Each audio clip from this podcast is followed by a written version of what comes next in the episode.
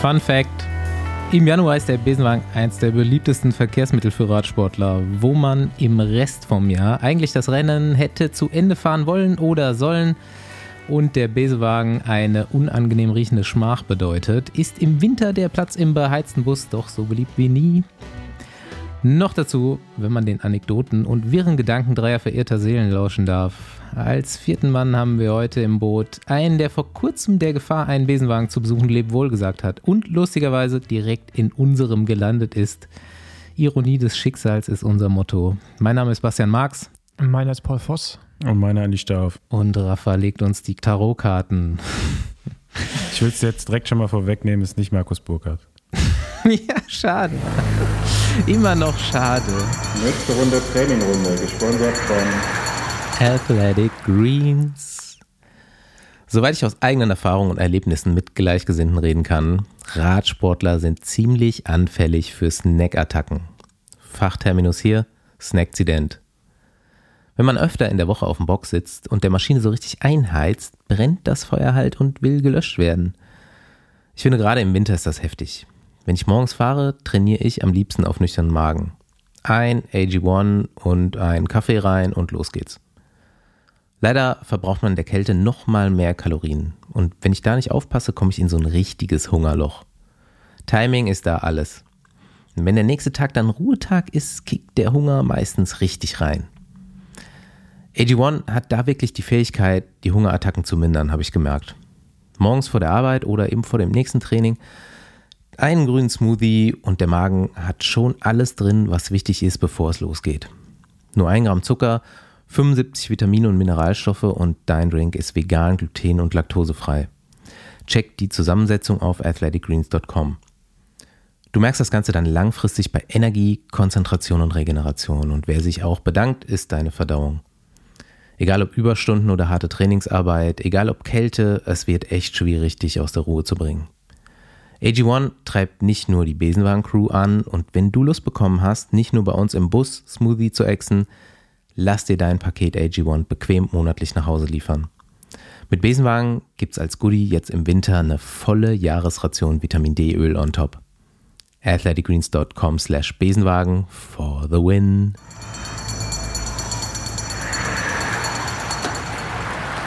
Ganz ehrlich, wir wollten gerade aktuelles Thema, was macht Markus Burkhardt? Was macht eigentlich Markus Burkhardt? Vielleicht kann man das jetzt als Rubrik, äh, mit, kann man Markus Burkhardt als Rubrik hier mit reinnehmen. Ja, also er hat auf jeden Fall letztens mal wieder was auf Strava hochgeladen, habe ich gehört. Ja, und ähm, ja, ich finde, also ich dachte irgendwas, dass irgendwie noch ein Announcement kam, weil er hat ja irgendwie mal gesagt, irgendwann, glaube ich, auf Instagram, dass es News gibt oder eventuell News, wie auch immer, aber äh, wahrscheinlich ist er Privatier einfach jetzt und weiß ich Ja, nicht, ich glaube, da kommt schon noch irgendein, Influencer. Denkst du Denkst du, dass er noch fährt? eine Mitteilung auf jeden Fall wird noch kommen, was offiziell ist. Aber ob er jetzt noch irgendwo einen Platz bekommt, das weiß ich, Ich, nicht. ich denke, dass er noch auf der Suche ist, jetzt mal so rein aus Gefühl heraus. Vielleicht Aber tut sich ja noch was Gefühl? auf. Habt ihr nee, ich habe keine Ahnung. Nee, Nee. null. Okay. Zero. Hm. Gut. Ja, also ich Ähm, wüsste, wo er vielleicht noch hin könnte. Ich sag nur so viel, äh, others have to, we can do. Dazu komme ich später. sonst, sonst, Bogi, im Besenwagen ist immer Platz für dich. Apropos äh, Besenwagen, ich muss noch mal äh, kurz was sagen. In der letzten Folge haben sich ein paar Leute gemeldet, gab es so Essensgeräusche im Hintergrund. Das lag daran, dass ich letzte Woche einfach hier den ultimativen Hungerass im Besenwagen hatte. Also ich den- kann, ich kann mich aber gar nicht daran erinnern, dass du gegessen hast. ich hab's Echt auch nicht mitgekriegt. Ja, das hört man ja immer nur bei mir dann auf der Tonspur. Ja, aber ich habe es ja auch nicht ne? gesehen. Ich sehe dich Aber ja die ganze Zeit. durch diese ganzen technischen Probleme, die am Anfang hatten, hat sich das so in die Länge gezogen, dass ich irgendwann so im richtigen Loch war. da musste ich schnell was reinschieben. Was Und das Einzige, so- was hier in der Was hast Reichweite war, war natürlich M&M's. Ja. Ey, es Die hat sogar jemand getippt, oder? ja, ja. Ja, ja, das hört man auch. Er hatte auch die Rubrik empfohlen, so äh, Ratespiel Besenwagen. Was ist, was wird gerade gegessen? Und ja, er hat M&M's getippt. gesagt. Genau, er hat ja so M&M Peanut gesagt, dann wäre er richtig gewesen, oder? Ja. Andi? Ja. ja. Gut, ähm, Ja, ganz knapp Genau. vorbei, hätte er eine Million gewonnen, aber M&M's hat leider nicht gereicht. Ja. genau, aber jetzt haben wir ja gerade eigentlich schon, haben wir schon so ein halbes Thema für äh, in ein paar Minuten angeschnitten, aber mal kurz zum quasi aktuellen Renngeschehen. am Wochenende haben die deutschen Crossmeisterschaften äh, stattgefunden in Luckenwalde, in der Nähe von äh, Berlin. Und ähm, ja, äh, was hast du geschrieben bei uns im Text, Andy? Äh, different year, same shit oder irgend sowas? Äh, Ja. so, unter dem Motto könnte man jetzt auch die Cross-DM zusammenfassen. Ähm, die, es waren die gleichen Meisterinnen wie auch schon zuvor, außer Ja, ich würde sagen. Stevens hat einen klugen Einkauf getätigt. Der war sehr gut und vor allen Dingen hat, okay, jetzt ähm, können wir jetzt ein bisschen aufräumen. Bei den Männern gewinnt Marcel Meisen zum einen Millionsten Mal, nee, zum siebten Mal und damit einmal mehr als Philipp Walzleben. Vorher waren die gleich mit sechsmal deutscher Ist er jetzt der Meister. Rekordmeister im Cross? Das weiß ich nicht, ob vielleicht Mike Kluge mehr hatte. Keine Ahnung, auf jeden Fall gewinnt Marcel Meisen ähm, vor seinen beiden Teamkollegen Yannick Geisler und Yannick Gruner. Ähm, genau, was, was interessant ist, dass der beste äh, quasi, ja gut, also Marcel Meisen ist ja auch Cross-Profi, eindeutig, aber dann quasi, wir haben ein deutsches Profi-Cross-Team, das Team äh, Chamel und äh, deren bester Fahrer landete nur auf Platz 4 und ich glaube, die hatten sogar nur einen Fahrer in der Elite am Start. Und ähm, das finde ich ein bisschen enttäuschend, um ehrlich zu sein, weil ich weiß, dass äh, Yannick Geisler und der, der Yannick Gruner, dass die beide normal arbeiten. Ich weiß jetzt nicht, wie es beim Florian Hamm aussieht, um ehrlich zu sein, aber ähm, ich weiß, dass der sehr viele Rennen auch in Belgien fährt und hätte jetzt schon erwartet, dass ähm, das einzige deutsche Profi-Cross-Team auch einen Fahrer aufs Podium bringt. Ähm, dass man Marcel Meisen nicht äh, da vom Thron stoßen kann, war, glaube ich, allen vorher klar. Das ist ein bisschen, bisschen äh, schade und ernüchternd, muss ich sagen. Und dann, genau, bei den Frauen, äh, wie auch zum, glaube, vierten oder fünften Mal hintereinander sogar, äh, Elisabeth äh, Brandau, äh, unangefochten auf Platz 1 von Lisa Heckmann und äh, Stephanie Paul. Also auch keine, auch keine Überraschung. Und da hätte ich mir zum Beispiel gewünscht, dass die, ähm, dass die weibliche U23 ähm, Meisterin äh, Judith Kral, äh, auch von Team Chamel, dass die vielleicht mal versucht, die äh, Elisabeth irgendwie herauszufordern und den Frauenmeistertitel zu holen. Weil äh, Judith auch sehr viele internationale Rennen fährt und auch Weltcups und wäre schön gewesen, das Trikot dann auch noch öfters bei diesen Rennen zu sehen. Ich glaube, sie hat jetzt auch zum dritten Mal den weiblichen U23 Meistertitel gewonnen. Gut, irgendwann geht's nicht mehr. Irgendwann muss sie. Irgendwann muss sie. Ich habe ich hab jetzt gerade nochmal nachgeguckt und jetzt ein bisschen Geschichtsunterricht hier. Paul, wenn, kann, hast du noch einen Tipp, wer Rekordmeister ist im Cross? Ja, Ro- Ru- äh, Wolfshol wahrscheinlich, oder? Das ist korrekt. Ja. 13 Mal. Eine Million wenn ich das gewonnen. gezählt habe. Ja, also ich glaube, auf die 13 Mal kommt Marcel auch noch, weil ich sehe jetzt gerade in Deutschland niemanden. also da, da müsste er vielleicht bis in die 40er noch reinfahren. Ja, wo so alt ist er noch nicht, bis Ende 30. Dann kann er das auch noch Ja, wenn, dann müssen es 14 werden, also sieben noch. Ja. Also 13 Mal hat Rolf Wolfswohl gewonnen, ist damit äh, Spitzenreiter. Kurz gefolgt von Klaus-Peter Thaler. Und jetzt gibt es hier noch eine Unterschied, einen Unterschied, den ich jetzt nicht ganz erklären kann. Ah, doch. Es gibt Berufsfahrer und Amateure, da wurde nochmal unterschieden. Rolf Wolfswohl war aber allerdings immer in der äh, Berufsfahrerklasse Meister, wohlgemerkt. Und dann unterscheidet sich jetzt hier nochmal Klaus-Peter Thaler, der hat auch mal bei den Amateuren gewonnen. Dann gab es wohl ein paar Mal nur eine Amateurmeisterschaft. Der hat insgesamt auch zwölf Titel auf jeden Fall. Und Mike, Mike, Mike Kluge zehn, wobei Ja. der auch äh, fünf davon, naja, Moment, elf. Und fünf davon waren bei den Amateuren. Aber es gibt noch jemanden, der noch mehr gewonnen hat. Erzähl. Hanka Kupfernagel. Mm. Ja, okay. Ja, 14 Mal. Ja. Okay, das heißt, da, da, Marcel müsste noch achtmal gewinnen, um All-Time deutscher Meister in, zu sein. Der Das deutsche ist korrekt. Meister. Aber Hanka Kupfernagel hat auch 13 Mal hintereinander gewonnen. Der Also, geht ja vielleicht auch. Ja. Wann war Ähm, denn das letzte Mal jemand außer Marcel Meisen deutscher Meister? Philipp Ja, das war Walzleben. Phil, Philipp Walzleben, ja, Ja. 2016. Ja, das war halt schon eine gute Generation. Ne? Da wollte ich auch so drauf zu sprechen kommen. Wenn ich überlege, äh, als ich noch U23 war und irgendwie auch noch dann Deutsche gefahren bin, ist halt, ich musste halt gegen Christoph Pfingsten fahren, Vize-Weltmeister, Philipp Walzleben, Weltmeister, U23, da hast du einen Ole Quast irgendwie noch gehabt. Also du hast halt mega viel, also wenn du halt bei uns damals in U23 gut warst, warst du halt gleichzeitig auch Weltspitze, ne? Äh, und das auch bei den Junioren, wo man sagen muss, im Nachwuchs sind die Deutschen noch gut. Ähm, aber ich glaube, es ist halt auch normal, ne? weil wir haben ja gutes Potenzial in Deutschland und im Nachwuchsbereich fahren die auch noch alle Disziplinen. Ne? Also fahren die ja zum Teil noch Bahn, Straße, Cross und dementsprechend sind die dann auch äh, bei den Meisterschaften mit vertreten. Aber ähm, dann alles so ab der U23 ist echt ein bisschen mau und finde ich schade. Und ich, ich habe mir so ein bisschen erhofft, ähm, das Team Chamel gibt es jetzt im zweiten Jahr, dass da ein, Ticken mehr passiert. Man sollte natürlich auch nicht zu viel erwarten, weil wo soll es auch herkommen? Also du brauchst ja erstmal das Fahrermaterial auch. Aber ähm, ja, ich hätte mir ein bisschen, ein bisschen mehr äh, erhofft und ähm, klar, ich, ich finde es auch schade, dass Marcel zu Stevens gegangen ist und nicht zum einzigen deutschen Profi-Cross-Team. Wird sicherlich auch finanzielle Gründe gehabt haben, dass Stevens da einen Schein mehr hingelegt hat, als äh, Chamel es vielleicht kann, aber ja, ähm, ist schade und ich habe mich dann auch gefragt, so, ob vielleicht die Ansprüche, die man hat an die FahrerInnen zu hoch sind. Also, weil man es selber gewohnt ist, dass man mal Weltspitze war, irgendwie mit einer ziemlich großen Masse an RennfahrerInnen, also auch, im weiblichen Bereich, ne?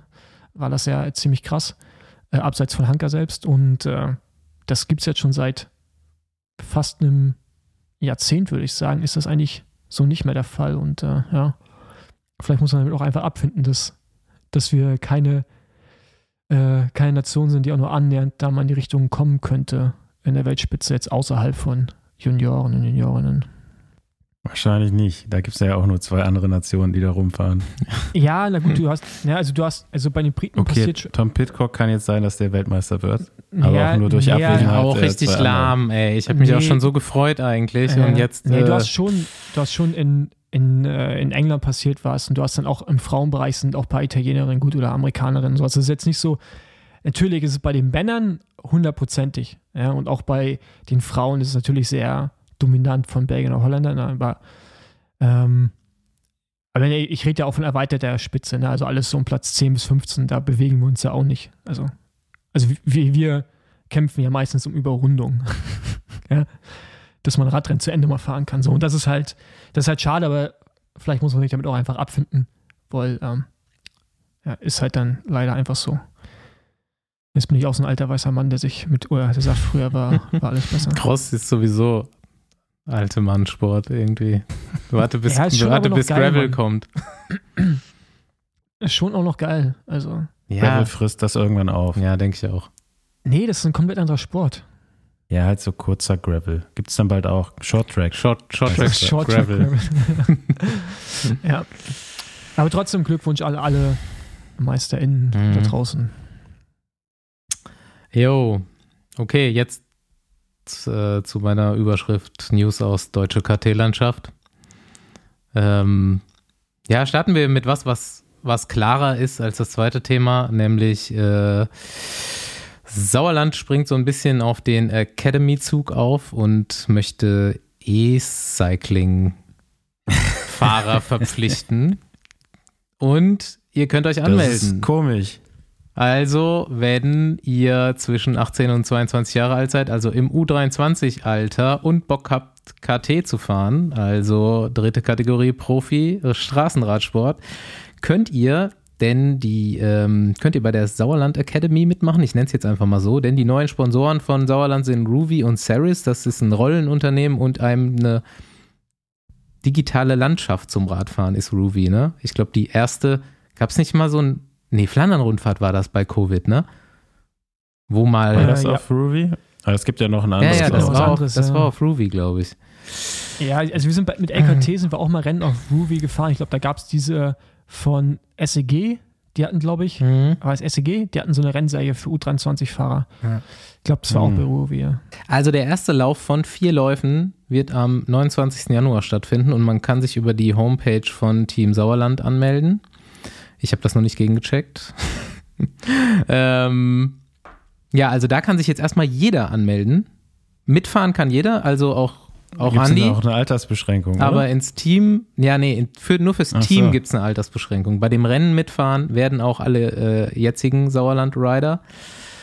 Und ähm, Aber diese zwei Plätze, die frei werden im Team und über vier Läufe ausgefahren werden, sind eben nur U23-Fahrer, die das schaffen können. Und die werden dann, vier werden, glaube ich, in Trainingslager eingeladen und zwei werden genommen. Wie ähm, findet ihr das? So, also ich meine, es gab ja mal diesen Hype, ne, als das anfing. Mhm. Ich weiß gar nicht, welches Team war das erste, das so einen Platz äh, es äh, war quasi Canyon SRAM. Oder Canyon SRAM, war, dann, war oder Quebecer die erste ne? Mannschaft, ne? Ah, nee, stimmt. Ich glaube, nee, ich Canyon SRAM zuerst und dann kam Quebecer oder halt. Aber Quebecer war das ein World Tour Platz sogar, ne? Oder? Äh, genau. Nee. Ja, doch, doch ich glaube schon. Nee, nee, nee, Devo. Im ersten Jahr war es Devo. Ja, ich glaube schon. Ich glaube, die haben es ein Jahr oder zwei Jahre gemacht und jeweils fürs Devo-Teams. Ähm, Canyon Swam war immer fürs Profi, da hat ja Tanja auch gewonnen. Ich glaube, mhm. war die erste, glaube ich sogar. Ja, oder? Tanja, Ella Harris. Äh, genau. Jetzt ist und wieder noch jemand gewonnen vor kurzem, ne?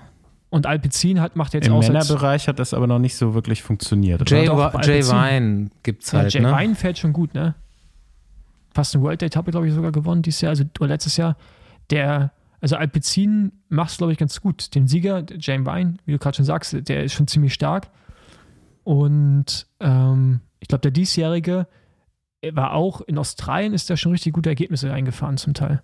Ja, kann man mal probieren. Ich kann euch ja. dann, ähm, ich kann euch das aus erster Hand berichten, wie das läuft, denn an diesem 29. Januar wird auch Sauerland Teampräsentation sein und das wird ein Online-Event sein. Und wer moderiert's von sie? Hm. Ich finde es trotzdem, also ist natürlich ein ganz guter Marketing-Gag so, ne? Aber irgendwie jetzt so ein, in einer anderen Disziplin zu scouten, macht nicht so viel Sinn, meiner Meinung nach. Aber, also du meinst, bei E-Games zu scouten? Ja, ich glaube schon, dass es mittlerweile auch so spezialisiert ist schon, ja. dass die Leute da wahrscheinlich. Wobei das E-Cycling, ich kann mich irren, aber relativ auf Swift spezialisiert ist. Und ich glaube, so jede Plattform hat schon immer so ein bisschen ihre eigene. Ich weiß jetzt nicht, ob es so Ruby Pros auch gibt. Auf Swift ja, gibt es also, ja schon so also, richtige Pros. Genau, also Ruby hat, ist das, das Fahrverhalten bei Ruby ist, glaube ich, anders. Also auch mit Wind, ich glaube, du hast andere Windschatten und wie du, wie du trittst, also der, die Art und Weise, wie du das Rennen fahren musst, ist anders als bei, äh, bei Swift. Du bist ja jetzt auch auf so, fährst du eigentlich auf Swift oder fährst du nee, einfach nur so nee, Rolle? Nee, nee, nee. Fährst einfach eine Rolle. Ich fahre einfach eine Rolle. Guck mal, ich guck mal Bushido-Doku an dabei. Ja, ja wir, wie man hört, wir sind maximal uninformiert, was das Ganze angeht. Ähm warum, wir, hä, warum sind wir nicht? Wir haben gerade maximal viel Information geliefert. ja, ich weiß noch, äh, als ich dieses Swift-Rennen von der Bundesliga oder was auch immer da vom BDR moderiert habe und immer so Hate-Mails kamen, so, äh, gar keine Ahnung von dem Renngeschehen da und so. Ja, stimmt. Auf jeden Fall hatte ich wenig Ahnung von diesem Aber Renngeschehen. Ja, im, nächsten da. Jahr machen, Im nächsten Jahr machen wir es dann auch mit irgendeiner Plattform, gibt es bei uns Besenwagenplätze zu gewinnen. ich glaube nicht, aber ich bleibe dem Ganzen, ich stelle dem Ganzen mal offen gegenüber. Ich gucke mir das mal an, wie das bei Sauerland läuft und ähm, werde das ja dann auch irgendwie kommentieren. Ich guck mal, wie ich das mache. Die heißt übrigens nicht mehr Sauerland. Du müsstest wissen, wie sie richtig heißen. Ja, Sauerland, der Name bleibt doch bestehen, oder? Nee, der heißt Ruby Saris. Sauerland. Sauerland. Ähm, aber stell ja, die mal Hirsche. vor. Stell dir mal ist das, vor. Ist das deren Hashtag, mhm, die Hirsche? Die Hirsche. Stell dir mal vor, wir hätten, äh, wir hätten quasi auch unsere eigene virtuelle Welt und jeder ist ein Besenwagen. Also das Fahrrad ist ein Besenwagen. Das war eine ganz viel Ich sag dir sowieso. For Speed heißt das. Warum zur Hölle hat sich nicht schon irgendeine von diesen Plattformen mit Nintendo zusammengetan und macht so Radsport Mario Kart? Oder Need ja, for das ist ja so geil, man kann Bananen werfen. Ja. Das wird doch jeder machen. Das wird jeder total abfeiern. Ja. Vielleicht gibt es äh, irgendwann so einen Mod. Aber wo wir jetzt ja eh gerade bei, ich glaube, die heiß, heißen die Saris Rufi oder Rufi Saris? Egal, eins von beiden und Sauerland. Paris Sauerland. Paris Sauerland, genau. ähm, die wollen eine Pro, Pro Conti werden. Das ist jetzt auch wieder einfach Ja, so langfristig, aber das gab es schon. Die haben das ja schon also immer mal wieder so angedeutet, glaube ich, ne? oder da wurde so gerüchteweise drüber gesprochen. Aber ich glaube, die arbeiten so kontinuierlich auf jeden Fall auf das Ziel drauf hin. Ähm, ich meine, ähm, ja, im, im, Podcast hat der Teamchef ja hier noch nicht so viele Infos dahingehend raushauen wollen. Ich glaube, das war auch vor der offiziellen Verkündung der neuen Sponsoren. Aber ich glaube, so langfristig plant das Team damit auf jeden Fall. Ich habe ja mir auch schon zwischen den Feiertagen heimlich den neuen Servicekurs von denen angeguckt. Heimlich? Da ist noch eine Baustelle, aber ich bin da mal reingegangen. Hast du, also, Inkognito. Inkognito. Ja, klar, Einfach so ja keiner. auf der Das Baustelle rumgelatscht. Richtig Das geil. ist im Industriegebiet. ja. Richtiger Ja. Creep. ja. da, da, ist, da ist jemand mit Dreiviertelhose eingegangen. Nee, nee, so auf. Überwachungskamera, wer ist das? Ja, Ja, ja noch keine ey. Kamera, das habe ich geguckt. Äh, Ist ja ungefähr so groß wie der von Jumbo Wismar. Äh, fast. Fast. Also ist schon, äh, ist schon groß. Also ist so ein, im Industriegebiet so eine Lagerhalle, richtig schön. Ja. Ja, brauchst du auch, ne? Also wenn du diesen Schritt irgendwann mal gehen willst, selbst wenn es in drei, vier Jahren ist, brauchst du ja sowas. Sonst, also, ähm, ja, wer von euch hat noch bemerkt, dass es noch ein KT-Team gibt jetzt in Deutschland? ja, ich. Ja, mitbekommen habe ich das schon. Und wer von euch hat sich dann noch im zweiten Schritt gewundert, so, hä, was? Ja, das Nee. habe ich mir auch gedacht. Ja, das habe ich gar nicht so mitbekommen. Ich habe es erst, erst mitbekommen, als es bei Twitter, als es bei Bastis Twitter-Freundschaften da durch die ging. Ich habe ich hab Bastis schon, Bubble heißt das. ja. Das ist echt Äh, Wahnsinn, ne? Basti, ist das sind alles, Wahnsinn. es gibt, jetzt gibt es ja auch einen, einen Tick, ne, nee, einen Tick Rabel oder, oder wie heißt, oder nicht Rick Zabel, sondern Paul, es gibt unzählige, Gibt's auch auch schon ändern die auch immer ihre Namen. Also Zick Ja, Rabel. aber, aber ich finde das, ich finde das lustig. Das ist, ich frage mich, ob es das in anderen Sprachen auch gibt, also auf, bei den Franzosen. äh, nee, in anderen Sprachen nicht, aber es gibt es auch im Fu- also Fußball. Gibt's, Ja, äh, klar. Aber es ist ein deutsches Ding, ne? sind, sind auch Fußballer dabei, so bei der Bubble. Das ist auch witzig so. Das heißt, ich dachte ich nie, dass es Überschneidungen gibt zwischen Fußballfans und Radsportfans. Doch, Ja, hier. Gibt's aber. Ja, Hauptsache können Scheiße labern. Genau. Ähm, ja, egal. Ich nur mal kurz hier das thematisieren. So, die, ohne Scheiß, dieses Team wird wahrscheinlich schon richtig abgefuckt sein, wie viel Resonanz sie schon von ihrem Slogan da bekommen haben. So gut.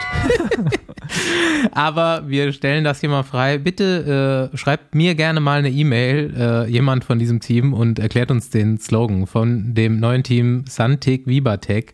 Others have to, we can do. Auslegung frei. Andere müssen wir können. Ja, Nix muss, alles kann. an, Ja, genau. alles muss, nix kann. Äh, gut. Ähm, ja, letztes Thema. Ich habe mal wieder einen, äh, einen Serienpitch. Wir hatten ja schon öfter so die Radsport, jetzt, die? Radsport-Cops und so. Ja, ich kann dir nichts weiter dazu sagen. Ich will das einfach Okay, mal so in den. Raum stellen. Hätten wir, hätten wir es ja geklärt. Basti wollte sich einfach die Recherche fragen und will jetzt eine E-Mail mit allen Infos. Ja, genau. Ja, genau. Klar. Ey, es gibt ein neues KT-Team in Deutschland. Wir haben noch gar nichts dazu gesagt. Äh, keiner von uns weiß was, außer ja. die, die Namen äh, der Fahrer stehen auf Pro Cycling Stats auf jeden Fall.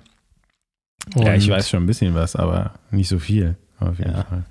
Ja, sind wir mal gespannt, ob irgendjemand was weiß. Wir kriegen ja immer Informationen zugespielt. Ähm, ja, Serienpitch.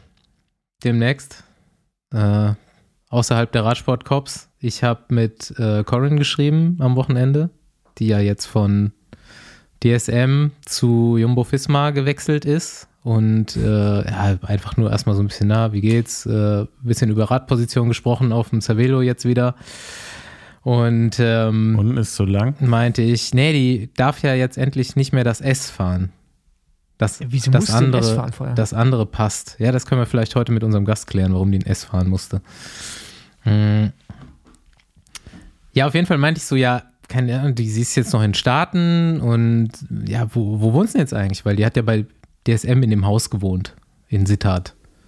Und sie so, ja, mh, ja, Jumbo hat auch so ein Teamhaus für uns. Das ist auch in Sittard, aber in einem anderen Stadtteil. Hä, krass. So, dann jetzt so gerattert bei mir und so, ja, krass, weil die Gang eigentlich so wie Bloods und Crips in so, ich- und fähr- fährst du jetzt mit deinen neuen Teamkolleginnen so beim DSM-Haus vorbei und guckst so böse und hast so, so Fingerpistols oder sowas? Und ist auch gleich aufgesprungen, so, ja, oder stellt ihr euch, stellt ihr euch vor das Haus und wenn die rausgucken so, dann verstellt ihr so die Sattelhöhe, um die zu dissen. ja, und dann werde ich jetzt einfach mal das ein bisschen fortspinnen und mach so Sittard Hood Wars oder Streets of Sittard. Die zwei Gangs gegeneinander. Kann ich mir sehr gut vorstellen. Was ist denn Sittard? Für die weiblichen Radsportteams. Ja, Sind die aber- Männer da aber, auch beheimatet? Ja, Aber- also die Demo-Fahrer. Aber was ist da? Also, warum? Also, Es liegt günstig, ne? Das war's. Also es ist logistisch einfach, keine Ahnung, ob da irgendwie schon äh, vorher die Teams ihren Sitz hatten, aber Hm. ich glaube, äh, Jumbo Fisma hat irgendwo anders den Teamsitz, ne? Ich weiß gar nicht genau. Mal Sittard. Muss ich mal gucken, wo das ist hier. Warte mal, das ist ja hier bei. Ist er, ist er, ist er Deutsch? Ist auf jeden Fall nicht weit von hier. Ich war da schon. Ja, die andere, also Geil. an der Stadtgrenze ist auch die Landesgrenze. Stimmt, Alter, ja. geil. Da gibt es einen Ort auf der deutschen Seite, der heißt Geilenkirchen. Mhm. Kenn, Ja. ich, kenn ich auch. Er liegt schon gut, ne? Eif ist das die Eifel dann direkt da? Ja, schon, ne? Ja. Ja, nee, das ist Aachener Land, ne? Schon nicht schlecht, aber besser als Kelmis. Nein, Hm. Kelmis ist natürlich auch schön. Äh, okay, gut, hätten wir es auch geklärt. Wieder was dazugelernt. Ja, wir gehen ja jetzt, wir bleiben ja im Thema quasi. Ah, okay. Da, das war jetzt quasi eine Überleitung schon. Es war eine sehr, sehr geschickte Überleitung, ja. Okay, dann. Ich gehe 2022 ähm, gehe ich mal ins Überleitungsgame. Versuche dich Ja. herauszufordern. Okay. Nächste Runde Trainingrunde, gesponsert von Clark. Stell dir vor, du fährst mit deiner Biker-Gang durch die Stadt. Die Straßen gehören euch. Du hast dein Rad poliert, die neuen Felgen aufgezogen und das große Blatt aufgelegt. Alles, um die rivalisierenden Gangs zu beeindrucken und klarzumachen, wer die Babos sind. Und da besteht kein Zweifel mehr, die coolste Gang der Stadt. So fühlen wir uns doch alle manchmal auf unseren Carbon-Schleudern mit unseren fancy Klamotten, oder? Und dann kommen wir nach Hause und müssen Büroquatsch regeln. Gar kein Bock. Muss aber halt sein von Zeit zu Zeit. Verkörperung dieses Dilemmas zum Beispiel Versicherungsverträge. Man denkt, einmal abgeschlossen, ist das gut so und zwar für immer. Aber nein, man braucht ja auch immer mal wieder neue Teile fürs Rad, weil sich irgendwas weiterentwickelt bzw. besser wird. Genauso solltest du auch deine Versicherung auf deine Lebenssituation anpassen, wenn sich was weiterentwickelt. Das übernimmt gerne Clark für dich. Das Ganze ist kostenlos und digital. Du trägst deine Versicherung in die App ein und Clark macht für dich den Bedarfscheck. Zeigt dir also auf, wo du über- bzw. unterversichert bist und auch, wo du paar Dollars sparen kannst. Registrierung und Anmeldung sind super einfach und Clark ist 100% unabhängig. Es gibt in Deutschland nämlich unfassbar viele Versicherungsanbieter. Der Clark-Algorithmus schlägt sich für dich durch diesen Dschungel. Wenn du dann Nägel mit Köpfen machen willst, gibt es nochmal Beratung von den freundlichen Clark-Experten per Telefon, Mail oder Chat, so wie du willst. Es gibt mit uns auch nochmal ein Goodie oben drauf. In der App oder auf der Website clark.de oder goclark.at mit dem Code Besenwagen registrieren und für zwei hochgeladene Versicherungen, welche die du schon hast, nicht welche die du abschließen musst, 30 Euro bei Amazon abstauben. Du bist als Besenwagenfahrer schon zufrieden mit Clark? Empfiehl die App noch einem Freund weiter und ihr erhaltet beide nochmal 50 Euro von Clark bei Abschluss einer Versicherung.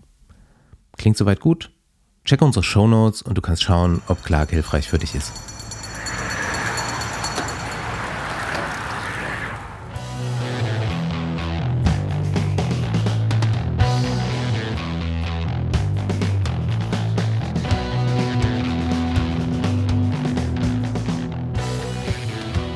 Gut, lange Rede, kurzer Sinn. Ähm, Besenwagen mittlerweile im Ganzen von Sittard erzählen, tatsächlich nach Sittard gefahren. Oder äh, unser Gast wird uns gleich sagen, wo genau hin, scheint nochmal äh, ein anderer Stadtteil zu sein. Wir begrüßen Martin Salmon auf etwas, was er selbst letzte Woche äh, eine Abschiedstournee nannte. Mal äh, sehen, was er zu erzählen hat. Hallo Martin. Grüßt euch. Ähm, ja, für die Leute, denen Martin jetzt erstmal kein Begriff ist, ist jetzt ziemlich lange bei Sunweb DSM gefahren und hat dann im zarten Alter von 24 Jahren nun seine Karriere beendet. Äh, nach, ich glaube, drei oder vier Jahren im Development Team und zwei Jahren im World Tour Team. Und wird uns jetzt gleich, ich finde es mega interessant, mal erzählen, A, wie ist das Ganze gelaufen? Dann kriegen wir vielleicht auch endlich mal lang ersehnte Insights aus diesem Team und Insights aus äh, der Entwicklung als Rennfahrer und Insights eben aus dieser Situation, relativ jung eine Profikarriere zu beenden. So viel vorweg. Jetzt erzähl uns erstmal, wo genau du steckst. Du hast uns eben schon mal erzählt. Wir hatten eben, ich hole nochmal aus, kurz die Rede von Corin Rivera bzw. der Becky, die erst Ja. bei DSM in Sittard gewohnt hat und jetzt bald zu Jumbo nach Sittard zieht, was ich relativ lustig fand, dass Genau. es verschiedene Stadtteile für die verschiedenen Teams, also Gangs gibt. Ja, so gut wie. Äh, es gibt in, äh, in Sittard äh, das Waterschläg-Komplex. Ähm, das ist eine Sportstätte, wo es verschiedene Teamhäuser und äh, Studios gibt für Sportler. Ähm, dort war lange Zeit, hatte Team Sunweb auch ein Haus, wo äh, auch unter anderem Corinne gewohnt hat. Äh, nun ist vor äh, 2019 wurde ein anderes, äh, das Keep Challenging Center in Sittard äh, mehr im Zentrum gebaut. Und da habe ich dann auch äh, drei Jahre lang gewohnt. Und äh, ja, jetzt aber zu diesem anderen Komplex äh, ja, umgezogen, da die Häuser benötigt werden für, für neue Fahrer. Und ja, vorerst wollte ich in der Region bleiben und das war einfach die beste Option, um als Sportler gut an eine Wohnung zu kommen. Ja, nice kennt man so aus Deutschland jetzt erstmal nicht, ne? Also weiß nicht, ist das ein niederländisches Phänomen? Ist das ein Radsportphänomen? Bauen die Teams, helfen die da mit? Macht das der Staat? Hast du da einen Einblick? Ähm, also das hier ist von der Stadt Sittard, ähm, aber auch vom, äh, von der Provinz Limburg. Äh, Sittard will sich als Sportstadt irgendwie werben und somit äh, wohnen hier ganz viele Triathleten, äh, Mountainbiker, Fußballer äh, ja, und einige Radsportler. Ähm, und hier saß zum Beispiel jahrelang das äh, die amerikanische Juniorennationalmannschaft äh, sitzt ja auch in einem von den Häusern. Ähm, und ja, so ist, ja, die wollen sich einfach als, als Sportstadt werben und so geht da ein gewisses Funding hin. Klingt ganz geil. So aus deutscher Ich, wus Perspektive. ich wusste das Ja. gar nicht, ne? Ich habe so, dass da jetzt in äh, Niederlanden unweit der deutschen Grenze irgendwie so, so, so ein Sportzentrum eigentlich ist, so, so eine ganze Gemeinde oder Stadt. Ja. Ja, das hat sich erst die letzten paar Jahre so entwickelt. Also hat, glaube ich, relativ klein vor fünf, sechs Jahren angefangen und wird jetzt auch immer, immer mehr ausgebaut. ja, und du hast dich ja scheinbar auch entschieden, da erstmal zu bleiben. Ja, genau. Hm. Gut, lass uns erstmal klären, wie du da gelandet bist. Also, äh, auch erstaunlicherweise bist du ein Pelzerbu. Äh, Wieso hast, erstaunlich? hast da, ja, Man keine Ahnung. nicht. So Man der, du hast irgendwie einen anderen Eindruck gemacht. Also, also jetzt, jetzt, desto länger ich dir zuhöre, desto mehr hörst du, die- also ich hätte auch denken können, dass du einfach ein Holländer bist, der sehr gut Deutsch spricht. Aber ich bin auch nicht so gut mit, äh, ja, damit den Dialekt irgendwie wirklich zu erkennen. Aber es hört sich gerade ich habe auch, hört sich auf jeden Fall sehr sympathisch an. ich habe auch ein kleines Das, das nehme ich als Kompliment. Video. ist es auch, ja. Aber ähm, genau, jetzt zurück, wie bist du da hingekommen? Weil ich habe mich vorhin äh, auch hier bei uns in die Runde gefragt oder gesagt, dass ich dich gar nicht wirklich kannte. Also ich wusste, dass du auf einmal bei DSM warst oder Sunweb hieß es ja früher beim Devo-Team. Und Ja. ich glaube, ich habe dich das erste Mal irgendwie bei einer Bahnveranstaltung in Frankfurt irgendwie wahrgenommen, glaube ich, wo du ja auch, ich glaube, du bist früher auch Bahn gefahren, auch oder sowas, ne? Ich glaube, es wird wahrscheinlich Berlin gewesen sein. oder Berlin, auf jeden Fall in dem, dem Kontext. Und dachte ich, oh, okay, wer, wer, wer ist er eigentlich? Und wow, wie, wie kamst du zu, zu DSM oder zu Sunweb früher? Also, was ist so dein Werdegang? Weil ich, Na gut. ne, also ich, ich habe da gar keinen Einblick. Ja, ähm, äh, ich hab, ja, bin relativ gut als, als Junior gefahren und somit war ich dann äh, 2016 in meinem ersten U23-Jahr war ich erstmal bei Chambéry beim Age Desert Development Team. Dort habe ich dann ein Jahr in Frankreich gewohnt. Entschuldigung, wie bist du, wie sind die auf dich aufmerksam geworden? Und Genau, wie, hol- Hol, hol mal die. Ergebnisse Aus- au- vom zweiten Jahr Junioren Nein. an, dann Ja, aber- weißt du, wie die auf den aufmerksam geworden sind. Ja gut, aber unsere Ja. ZuhörerInnen gehen jetzt nicht alle zu Pro Cycling Stats und gucken sich die Ja, Ergebnisse an. Deswegen über welche ja Vereine kurz- bist du gekommen und so? Wie, äh, wie Ah, ist das vorher gelaufen? Okay, dann, dann beginne ich mal weiter, weiter hinten. Äh, ich ich fahre für den RV 08 Dudenhofen. Komme also auch ein bisschen von der Bahn, äh, war aber hauptsächlich immer auf der Straße tätig. Ähm, ja, ich bin erst, äh, ja, ich habe in der U15 erstes Jahr angefangen und das war 2010. Äh, hat dann ein bisschen gedauert, äh, bis ich mal dieses Peloton-Fahren äh, gut raus hatte und wie man vorne fährt. Äh, was dann zum ersten Mal gut geglückt ist, sage ich jetzt mal, äh, bei der deutschen Meisterschaft in der U17, wo ich dann auch äh, gewonnen habe in 2013. danach in den Junioren war es etwas kompliziert für mich mit der Nationalmannschaft, da ich in erster Linie damals nur Brite war. Ich bin ähm, sowohl Brite als auch Deutscher inzwischen, aber habe erst die deutsche Nationalität seit Ende 2013 und zwar somit aus dem äh, aus internationalen Wett, äh, Wettkämpfen äh, durfte daran nicht teilhaben. Heißt, somit weil, wurde ich erst 2015 mitgenommen, wo ich ja paar gute Ergebnisse gezeigt habe. Äh, ja, ein Etappensieg bei der äh, GP General Patton und ein zweiter Platz äh, bei der Trofeo Karlsberg. Genau, und du wirst Fünfter bei der WM in Richmond. Das auch noch. Ja, und ich war auch in Richmond. also wir waren äh, dann demzufolge auch im gleichen Hotel und äh, haben uns dann da sicherlich auch gesehen. Ja, aber gut. Ja. So, so, so ist es dann, aber ja. Ist ja. mir alles aufgefallen, ja. Ja, es, ja, ich, glaube, wir hatten nicht so viel, viel Kontakt zu den, den genau. Profis ich ja. Da, ja, das hat man so, so akzeptiert, äh, dass da, darauf war hinzuarbeiten. Da, da gehört man noch nicht dazu. Genau, okay, du wirst auf jeden Fall, jetzt verstehe ich auch, wie du bei Chambéry gelandet bist. ja. Die, die Ergebnisse sind wirklich äh, sehr, sehr gut.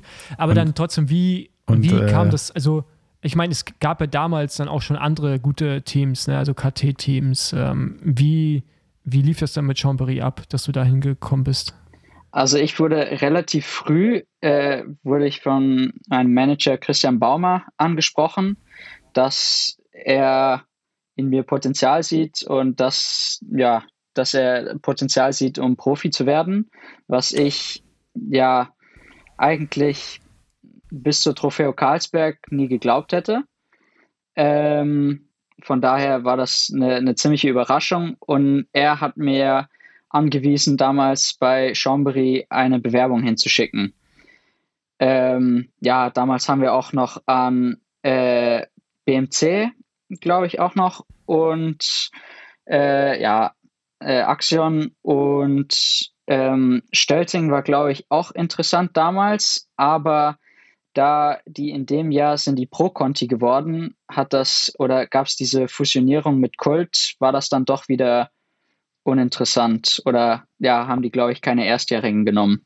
Von daher hat sich Chambry äh, bei mir gemeldet und bin ich dahin. Ich habe das als, ähm, ich war zu dem Zeitpunkt, äh, ja, habe da, danach mein Abitur fertig gemacht und wollte einfach mal woanders hin. Es war die, die Möglichkeit, um Französisch zu lernen, um, ja, um dichter bei den, bei den Profis zu fahren. Und so habe ich gleich die äh, Opportunity genommen.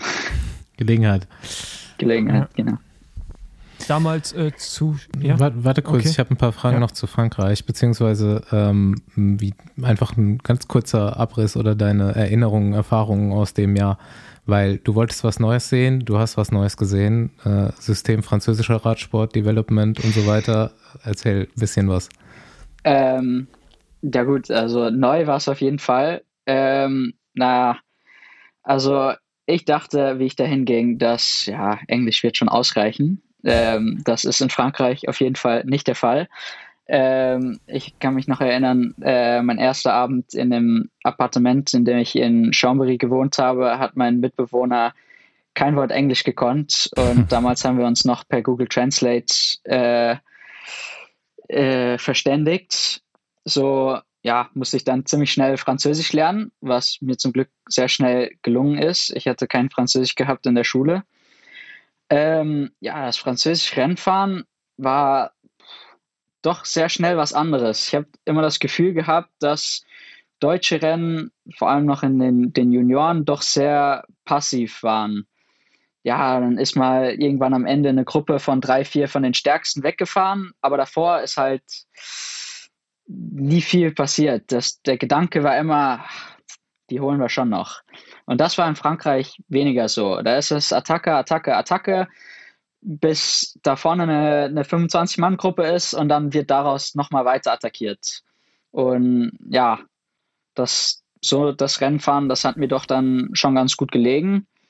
Und ja, eigentlich im, im Team habe ich mich auch doch sehr, sehr wohl gefühlt. Aber ja, das Angebot von, von Sunweb war dann doch einfach besser damals. Ähm, ja. Ähm, also inwiefern perspektivisch, finanziell, also muss jetzt, kannst du auch keine Zahlen nennen, wenn du willst, aber was war besser an dem Angebot? Weil Chambéry ist ja schon, natürlich, wie du gerade schon sagst, halt, der Stil, wie die Radrennen fahren, ist halt nicht da, weil es einfach unkontrolliert. Es gibt halt, ja. also wenn man die französischen Radrennen irgendwann mal gefahren ist in seiner Karriere, das ist halt ja. einfach äh, Anarchie den ganzen Tag, wie du es gerade schon beschrieben hast. Und äh, DSM ist halt eine ganz andere Herangehensweise und Struktur. Hat, kam genau. das einfach auch mehr entgegen, also zum damaligen Zeitpunkt? Ähm, naja, so wie die mich angeworben haben äh, mit den ihren Trainingsphilosophien und dem Scientific Approach, mhm. das äh, fand ich hat sehr, sehr gut zu mir gepasst. Ähm, und äh, ja, ich meine, bei, bei Chambry, das ist ein Clubteam, von daher, ja, wird nicht bezahlt. Äh, das war dann bei Sunweb anders. Und ähm, ich sah damals, ich wollte damals studieren und sah eigentlich nicht wirklich die Möglichkeit, ja, ich wollte nicht in Frankreich studieren äh, und sah die Möglichkeit, um in Aachen studieren zu gehen und das äh, mit, das, das wäre dann einfacher mit Sunweb, weil für Chambéry musste man auch in Chambéry wohnen und so ein Fernstudium klang mir damals nicht so gut und äh, in der Nähe, ja, in der Nähe war eigentlich auch nichts wirklich, was mich gerissen hat, sag ich das mal, mitgerissen hat. Das wäre tatsächlich direkt meine nächste Frage gewesen. Du hast gerade gesagt, Schön. in dem Jahr vorher ähm, hast du Abitur gemacht und ob du dir dann überlegt hast, was du jetzt schon beantwortet hast, direkt auch ein Studium anzugehen. Du äh, erscheinst mir in der kompletten Wahrnehmung und Kommunikation nicht nur in Radsportverhältnissen, sondern ein halbwegs intelligenter Mensch zu sein und äh, da äh, so ein bisschen vielleicht breiteren Horizont zu haben. Ähm, du hast uns aber im Off eben auch schon erzählt, dass du jetzt ähm, quasi wieder einen Studienplatz suchst. Also hast ja. du es nicht gemacht, vermutlich, beziehungsweise wenn angefangen und nicht weitergemacht. Äh, ich ich habe mein Studium nicht abgeschlossen. Ich habe Physik an der RWTH studiert.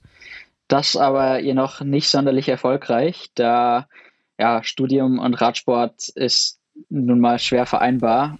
Ähm, und vor allem, ja, Physik ist. Ja, doch, was war nicht meine schlauste Entscheidung, dafür ja. zu gehen. Und das würde ich auch nicht nochmal machen. Also ich bin momentan eher auf der Suche für Maschinenbau oder ähnliches. Weiter, weiter in Aachen, ja. Kann man in Aachen auch ganz gut machen, habe ich gehört. Genau, habe ich auch gehört. Nur sind da sehr viele Maschinenbauer.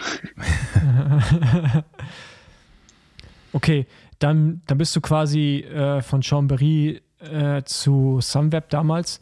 Genau. Und in, ähm, in ein Team. Ich sag's kurz zwischen rein in deine Frage. Du kannst direkt weitermachen ja. mit ähm, beispielsweise Florian Stork, den wir hier schon hatten, mit dem Max Kanter, mit dem Felix Gall, ein Ruben Zepundke fuhr damals noch da und ein Nils Ekhoff zum Beispiel auch. Jetzt wieder zu dir, Paul. Genau.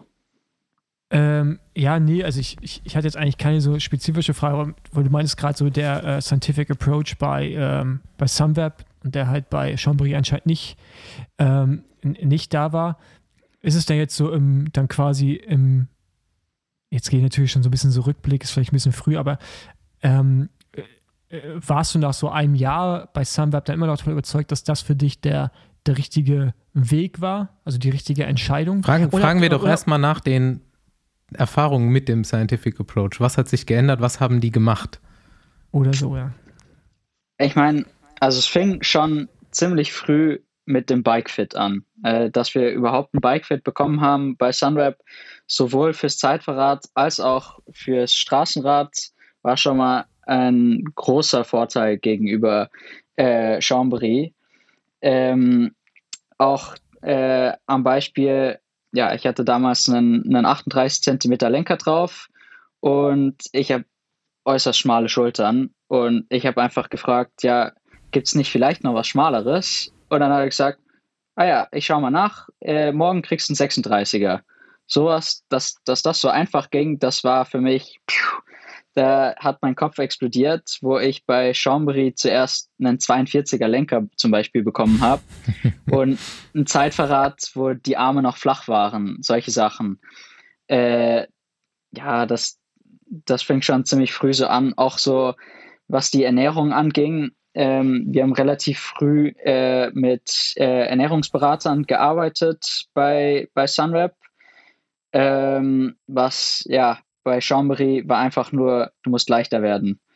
Äh, ja, mein erstes Mal, dass ich überhaupt in Chambéry war, wurde ich vom, vom Arzt bemessen, ähm, der dann damals, ich glaube, das war ein paar Wochen nach der Junioren-WM, war ich 57 Kilo und er sagte, und mit irgendwie, ja, das war diese Vier-Punkt-Messung, äh, ich glaube, da hatte ich 22 Millimeter, da hat er gesagt, ja, zum Profi werden muss das schon noch unter die 20 Millimeter kommen, also würde ich sagen, da können noch zwei Kilo weg. und das dann einem Jungen von 18 zu sagen, dass da noch zwei Kilo weg müssen. Okay, 57 ja, Kilo wiegt bei welcher Größe? Äh, 1,79. Hm. Alter Schwede. Die ist so groß. Lecko funny. Ja, das sieht man mir nicht an. Nee, also hätte ich jetzt echt nicht gedacht. Alter Schwede, ey. Das ja. ist krass. Ja. Nur mal kurze Zwischenfrage. Bei wie viel Kilo bist du als Profi angekommen? Ähm, bei äh, 60. ja, du bist halt auch Muskelmasse. Ja, alles, ne? das ist eigentlich ja auch ja, normal. Genau. Also die meisten ja, Fahrer werden ja tatsächlich von den Junioren schwerer. in die U23 ein bisschen schwerer. Man wird ja auch erwachsen, genau. ne? Genau, und ja, das, das Ziel, um leichter zu werden, ja, das äh, führt irre. Ich habe dann, ja, leider habe ich das dann auch so weitergeführt bei Sunrap. Äh, die haben es mir abgeraten. Ich habe weiterhin, ja, die ersten eineinhalb Jahre im Team probiert, leichter zu werden. Äh, mit dem Scientific Approach durch äh, Calorie Counting. Äh, wir hatten Tabellen und äh, Apps, wofür wir alles da nachmessen könnten. Äh, ja, die Ernährungsberaterin war immer begeistert von wie viel ich ausgefüllt habe und wie gut ich das alles mache. Aber im Endeffekt, ja, schneller bin ich dadurch nicht geworden. Ähm, von daher musste ich dann auch wieder meinen eigenen Weg von ja, wenn man viel trainiert, muss man auch viel essen. Ja. Mhm. Ähm, ich, wenn ich jetzt hier so sehe, dass du ja im Prinzip, du warst ja drei Jahre voll im Devo-Team und dann nochmal 2019, da warst du ja schon raus aus der U23. Warst du ja auch noch nee, im Devo-Team? Da, da, war ich noch äh, U23, das war das letzte Jahr U23 2019. Aber war von Anfang an ähm, der Plan, da wurde das so, so kommuniziert, dass du so und so lange in dem Devo-Team fährst und dann in die World Tour gehst oder Nee, das wurde, wurde offengestellt. Ähm, ja, ich meine, äh, da gibt es ja einige Beispiele von, von Fahrern im Devo-Team, die nach ihrem zweiten Jahr schon, schon Profi werden. Andere, die äh, die vollen vier Jahre brauchen und manche, die bis über die, die U23 hinaus noch im Amateur oder Amateur oder Kontinental fahren, bevor sie Profi werden. Ähm, und ja oft oft ist es auch so, dass die, die Fahrer, die auch länger in der, äh, im Amateurbereich noch fahren, so drittes, viertes Jahr, dass die auch besser herauskommen. Mhm. mhm. Aber bei mir, ich kann mhm. auf jeden Fall von mir sagen, dass ich im dritten Jahr auf jeden Fall noch nicht bereit wäre, um Profi zu werden. Mhm. Meine Frage, die sich mir da so gestellt hat, ist, wie wie hat man mit dir als Fahrer geplant? Wie offen hat man das kommuniziert von Teamseite aus? Ähm, beziehungsweise wie wurde direkt so ein langfristiger Plan? Wir haben das mit dir vor oder ähm, ist nun ein Saisonplan immer mit Rennen, Rennen schon gestellt worden? Also ich stelle mir vor, dass man bei DSM auch relativ früh einen Rennplan bekommt für sich und vielleicht ein Gespräch bekommt. Ähm, wo wollen wir mit dir hin? Ähm, Rennplan gab es immer sehr früh, vor allem für die erste Saisonhälfte gab es immer schon ja, im, im Januar meistens schon den, den Rennplan. Ich weiß nicht, ob wir es ein Jahr sogar schon im Dezember hatten. Meistens wird dann auch eine Zielstellung dazu, wir wollen, dass du am Ende des Jahres Stagiaire wirst. Äh, das sollte deine Zielsetzung sein. Aber jetzt von Ergebnissen war da zumindest bei mir noch, noch keine Rede im, im Frühjahr. Ja, ich glaube, dass am Anfang war immer, ja, fort, äh, im Vorgrund stand äh, äh, die Entwicklung und nicht die Ergebnisse. Wie war so dein, du bist dann dahin gewechselt 2017, bist dann da drei Jahre im Devo-Team. Wie, wie hat sich das für dich angefühlt? Was, warst du happy da? Konntest du so fahren bzw. so Sportler sein, wie du das wolltest? Ja, für mich ja. hat es gepasst. Ähm, ja, es hat ein bisschen, bisschen gedauert. Das, das erste Jahr war noch ein bisschen Gewöhnung an das, die Sorte Teamfahren. Also, dass es eine strikte Hierarchie im Rennen gibt. Äh, wer ist Kapitän, wer ist Leader, äh, wie wir den, den Plan angehen. Ähm, das war noch gewöhnungsbedürftig gegenüber dem Chaos von französischen Rennen. Ähm, ja, im zweiten Jahr würde ich sagen, dass ich noch zu sehr beschäftigt war mit Gewicht und Watt und nicht genug beschäftigt war mit Rennen, wo, womit ich dann erst im dritten Jahr eigentlich das Rennfahren richtig wieder raus hatte. Okay, du sagst, die ersten beiden Jahre waren quasi so ein bisschen verloren, weil halt auch mit Gewicht und, ähm, ne, ähm, also bei Sunweb die ersten zwei Jahre. Wie, ähm, wie hat das Team in der Zeit mit dir kommuniziert hinsichtlich deiner Vertragsverlängerung und so? Ich meine, ich weiß nicht, ich weiß nicht, ob die zufrieden war mit deinen Ergebnissen oder haben die quasi anhand von Leistungsdaten einfach sehen können, okay, gut, da ist Potenzial, wir geben dir noch eine weitere Chance. In so einem Devo-Team ist sicherlich auch der Druck höher als in einem normalen KT-Team, gehe ich einfach mal von aus. Aber auch der eigene Druck, den man sich macht, weil man weiß, also ich meine, vielleicht ein gutes Ergebnis ist dieser Schritt zur World Tour ein wesentlich kürzerer. Ja? Also das ist ja sehr, sehr schnell möglich, denke ich mal. Ähm, genau, wie hat man da, wie ist man damit umgegangen, wie hat man es kommuniziert? Ähm, na, ich glaube, die, die waren ziemlich offen. Also ich würde jetzt nicht sagen, dass die ersten zwei Jahre verloren waren. Nee, aber ich würde eher, eher sagen, dass halt ich Issues, sie ne? anders ne? hätte, hätte angehen können. Ja, also genau. äh, ich meine, ich glaube, es gehört auch ein bisschen im, im Leben dazu, auch diese Fehler zu machen. Ich meine, dafür finde ich, ist so ein Devo-Team und die U23 ist auch da, um diese Fehler zu machen. Äh, wenn ich sehe, ja, was junge Fahrer hochkommen, die dann im Profiteam diese Fehler machen, dann, ja, denkt man sich manchmal, da, dafür ist eigentlich die U23 da. Und äh, davon sage ich ja, die, diese zwei Jahre, wo es nicht so gut lief, sind auf jeden Fall nicht weggeschmissen, aber hätten auf jeden Fall besser verlaufen können. Wie das Team mit mir umging, die waren immer sehr ruhig. Der Druck kam hauptsächlich von mir, ähm, so wie bei den meisten Fahrern in Devo-Teams. Äh, man weiß, der Schritt ist eigentlich doch ziemlich kurz. Äh, da fehlt nur dieses kleine Stück, um in ein World Tour Team zu gelangen. Aber das auch zu schaffen, ist dann doch wirklich, steht man doch unter sehr, sehr viel Druck. Ähm, aber das Team hat sich ja geduldet mit mir und ja, ich, ich glaube, dass ich das auch gut zurückbezahlt habe, diese Geduld. Hm, ja, dann sind wir ja jetzt vielleicht bei dem Schritt, dass du World Tour Profi wirst. Ähm, wie wurde dir das dann mitgeteilt, beziehungsweise ging das alles über einen Agenten dann? Oder ähm, wusstest du das vorher schon, dass, dass sie das wollen? Wird das mit dem Fahrer besprochen? Ähm, bei mir stand es lange unsicher äh, in meinem letzten Jahr U23. Ähm, ich war schon Stagiaire gewesen bei der Tour of Denmark und danach ein paar einigermaßen gute Rennen gefahren. Äh, ja, stand lange auf der Kippe, und es wurde lange überlegt, äh, sogar noch ein Jahr beim Devo-Team heranzuhängen. Ähm, und dann habe ich einen Anruf bekommen von meinem Manager, Martin, ich habe einen Profivertrag hier vor mir. Und das, das war's. Okay. Ja, das war Schrei vor Glück übers Telefon und ja, das war's. Nice. Das war dann irgendwann Ende 2019. Ja, ich würde sagen im August 2000, Ende August 2019 ungefähr. Ja, das ist ja gar nicht so ultra spät. nee, Hm. nee, das war noch gut. Ja, dann erzähl jetzt mal von deinem, von deinem Wechsel und von der Erfahrung. Wo, wo ging's los oder wie hast du, dann ist ja wahrscheinlich irgendwie, wie, wie sehr kennt man sich schon bei DSM, Devo und Profis vorher? Ähm, also bei, bei Sunweb kannte man sich doch schon ziemlich gut, da viele Trainingslager waren zusammen oder zumindest, dass dann mal ein paar Fahrer bei den Profis mitfährt. Ich war auch schon Stagiaire gewesen mit äh, verschiedenen Aufstellungen.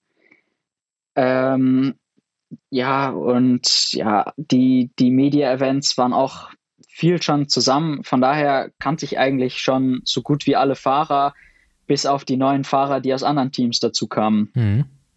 Ähm, und ja, so zu dem Zeitpunkt waren auch, ich glaube, ich war der siebte Fahrer, der aus dem Devo-Team hochkam. Von daher, ja, von Ja. 30 Fahrern kennt man schon dann sechs? schon ein gutes Viertel.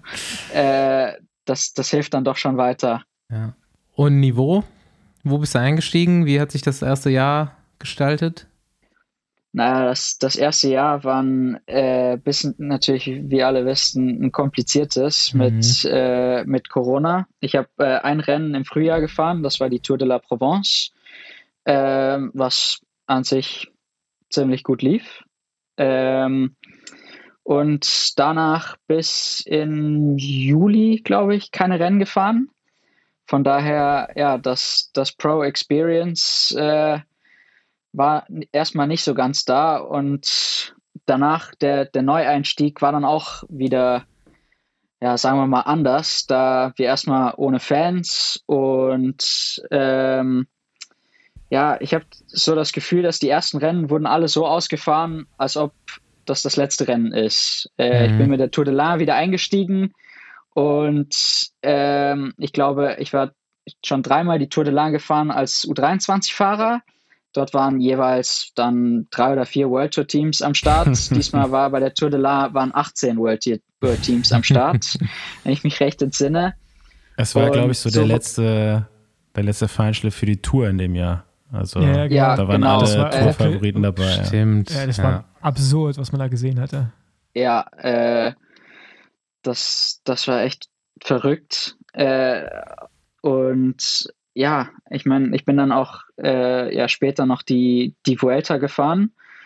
Und da hatte man echt ein Gefühl, okay, diese Vuelta, die geht, äh, also ab der ersten Woche dachte man, okay, die geht bis Sonntag. Und die nächste Woche dachte man, okay, die geht bis Sonntag und dann gibt es wieder neue Regelungen und dann muss die gestoppt werden. Und so wurde die auch jeden Tag ausgefahren, als ob jede Etappe, ja, ja, jede Etappe zählt äh, nochmal mehr. Ich meine, ich glaube, das war das, e- äh, ich habe so eine Statistik gesehen, das war die erste, ähm, das erste Jahr seit 20 Jahren, glaube ich, dass bei keiner Grand Tour eine Etappe von einem prokontinentalen Team gewonnen wurde. Von daher, ja, ein harter Einstieg. Ja, ja, es ist echt äh, krass zu hören. Und dann muss man ja auch immer sagen, dann bist du quasi erstes Jahr World Tour, hast vorher nicht so viel Abhärtung bekommen, konntest noch nicht so viel in deinen Körper aufnehmen von dieser Belastung und äh, standest da wahrscheinlich dann stabil unter Druck, unter Stress. Stabil. Ja. Ähm, ja, wie, wie hat denn das Team in dem Jahr mit dir kommuniziert? Hast, da wurde da nochmal, hast du erstmal eine Frage, hast du einen Zweijahresvertrag gehabt? Ja, ich hatte einen Zweijahresvertrag. Ja. Ähm, ich glaube, das ist auch für Neofahrer Das ist ist das auch. Ja. Ähm, ich weiß nicht, ob das eine offizielle Regel ist oder ob das Ja. einfach nur so gang und gäbe ist. So. Nee, nee, Nee, zwei Jahre muss mindestens sein. Ist offiziell, ja. Gut, dann hast du zumindest in meinem Hinterkopf gehabt, äh, okay, nächstes Jahr geht's weiter und vielleicht ein bisschen normaler. Und ähm, Genau. da- dann kommt ja quasi schon dein finales Jahr und jetzt musst du uns ein bisschen erzählen, wie das gelaufen ist und wie es jetzt zu dieser ähm, Entscheidung kommt, den Profisport erstmal an den Nagel zu hängen? Äh, ja gut, mein äh, zweites Jahr ist super begonnen. Äh, na, mit einem, sagen wir, ja, durch die, die Vuelta war ich ähm, war ziemlich spät äh, Saisonpause oder äh, ähm, Off-Season, womit ich im Dezember wieder ins Training gestartet bin und mir am zweiten Tag gleich den Arm gebrochen oder den Ellenbogen gebrochen habe. Mhm. Ähm, ja, äh, von daher war das der, der Trainingseinstieg wieder erstmal erschwert und die ersten Rennen schon im Februar ähm, mit der äh, Tour du Haut ou du Var. Ähm, das ja, Französisch hat sich gelernt, äh, gelohnt. Man merkt es. Ja. Das ist auch das schönste Rennen zum Einstieg. Es ist ein super Rennen zum Einstieg. Drei bergige Tage, vor allem in den letzten mit, äh, was sind es, 120 Kilometer und glaube 4000 Höhenmetern oder so. Eine sehr spaßige Etappe. Ähm, ja, und danach erstmal Klassiker, äh, wo ich mich als 60 Kilo äh, mit einem ja, bisschen unsicheren Ellenbogen doch sehr, sehr sicher gefühlt habe bei ähm, äh, Brügge de Panne und äh, Coxside Classic und Scheldepreis und solche Sachen. Die, die Rennen, diese Windkantenrennen, die liegen mir halt im, im Regen perfekt. Nun ja, ähm, wie kam es dazu, dass du in dieses Programm reingerutscht bist? Ja, ich war halt immer so ein, so ein Fahrer, wo die gesagt haben, den, den kann man in jedes Rennen reinstecken. also ich kann kilometerlang vorne fahren, äh, ich kann in den Bergen mitfahren. Äh, ich bin halt für alles als Helfer gedacht und die, die Rolle akzeptiere ich. Und äh, dann stand ich halt für einige Rennen äh, diese ganzen einwöchigen Rundfahrten stand ich überall als Reserve, dass äh, das so, ja, den kannst du überall reinstecken äh, in jede Rundfahrt und stand dann immer als Reserve und dann ist irgendwie doch keiner ausgefallen.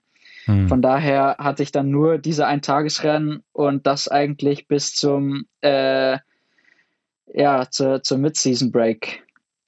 Und ja, damit hat sich, ich glaube, ja, äh, obwohl die Dauphiné, die bin ich noch gefahren. Das war dann die einzige richtige Rundfahrt im Vorjahr. Und ja, dann habe ich eigentlich schon da, hatte ich dann ein bisschen meine Zweifel, ja, wie sieht das denn jetzt aus mit Weitergehen? Ähm, ich bin an sich die zur, ja, nach der Dauphiné hatte ich schon das Gefühl, okay, das, ja, es ist schwer hier und ich weiß nicht, ob ich noch einen, einen Vertrag bekomme. Ähm, von daher fährst du jetzt die nächsten Rennen, als ob es auch wirklich deine letzten sind, so wie äh, zur deutschen Meisterschaft war dann, hatte ich wirklich das Gefühl, dass das könnte jetzt deine letzte deutsche Profimeisterschaft sein. Um, und ja, dann habe ich äh, am Abend von der Meisterschaft ich einen Anruf bekommen äh, Martin, du fährst äh, mit, dem, äh, mit dem Devo-Team in Polen eine kleine Rundfahrt. Äh, du kannst morgen, äh, musst ins Au oder ja, nach dem, dem Rennen noch äh, erstmal nach Sittard hochfahren und dann morgen fährst du acht Stunden nach Polen, obwohl ich eine Mid-Season-Break haben sollte. worüber ich erstmal ein bisschen angepisst war, aber dann habe ich dieses Rennen gefahren auf einem ja, tieferen Niveau. Wir haben zwei Etappen, glaube ich, gewonnen und auf einmal war es, hey, dieses Radsport-Ding ist eigentlich, ja, es ist vielleicht schwer oben, aber es, es macht doch schon noch Spaß. Von daher wurde mir dann danach klar kommuniziert, du fährst noch die Tour of Denmark und die Deutschland-Tour. Und da wollen wir dann sehen, dass du dich äh, ja, da, da wird sich dann entscheiden, ob wir den, den Vertrag erneuern. Und ja, in Dänemark habe ich, glaube ich, mit einer Etappe, würde ich sagen, dass ich mich äh, einigermaßen bewiesen habe mit einem dritten Platz. Und ja, danach bei der, der Deutschland-Tour wieder davon ausgeschieden mit dem, äh, ja, ihr habt sicher alle das Video gesehen von dem Crash auf der zweiten Etappe. Mhm. Da bin ich ordentlich auf die Hüfte gefallen und ja, danach lief es einfach die nächsten Tage schwer. Mhm. Und ich kam eigentlich aus der Rundfahrt und dachte, ja, obwohl es scheiße lief mit der Hüfte, ich habe immer noch jeden Tag meinen Job getan. Ich war immer vorne für die Jungs, habe alles getan, was nötig war oder was von mir gefragt wurde und die Woche drauf gesagt bekommen, du bekommst keinen, keinen Vertrag vom Team. Ja, dann ja. das ist äh, geht, dann geht die Gedankenmühle los. Die ist schon vorher losgegangen, aber dann weiß man es mit Sicherheit. Ähm, ja, auch komisch. Würde ich auch jetzt mal, wenn ich mich so in dich reinversetze und mit diesem dritten Platz in Dänemark, ähm, hat man dann ja doch eigentlich noch ganz gute Hoffnung, so dass das weitergeht. Ja.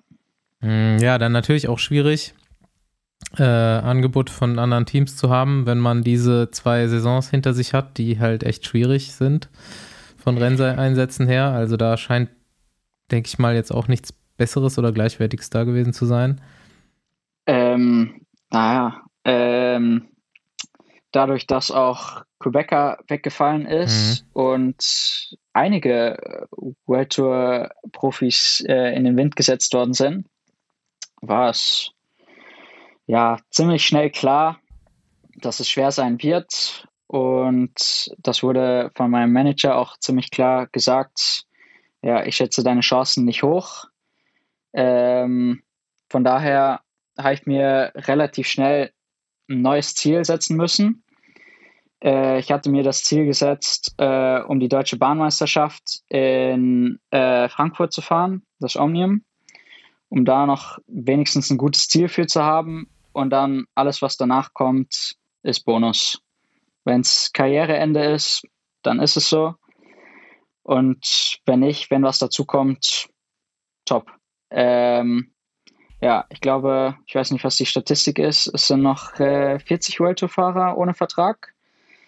Und ja, ich weiß nicht, ich kann das schwer einschätzen, wie normal das ist. Und ja, ich glaube, Ausreden kann man sich überall suchen, aber es gibt alle paar Jahre, ist es durch irgendwas erschwert für World Tour Fahrer. Äh, ist es ein Team, das stoppt oder ja, in vergangenen Jahren ein Skandal oder was weiß mhm. ich. Und ich glaube, ja, ich glaube, im Endeffekt muss ich einfach sagen, dass, dass bei mir die Leistungen nicht gut genug waren.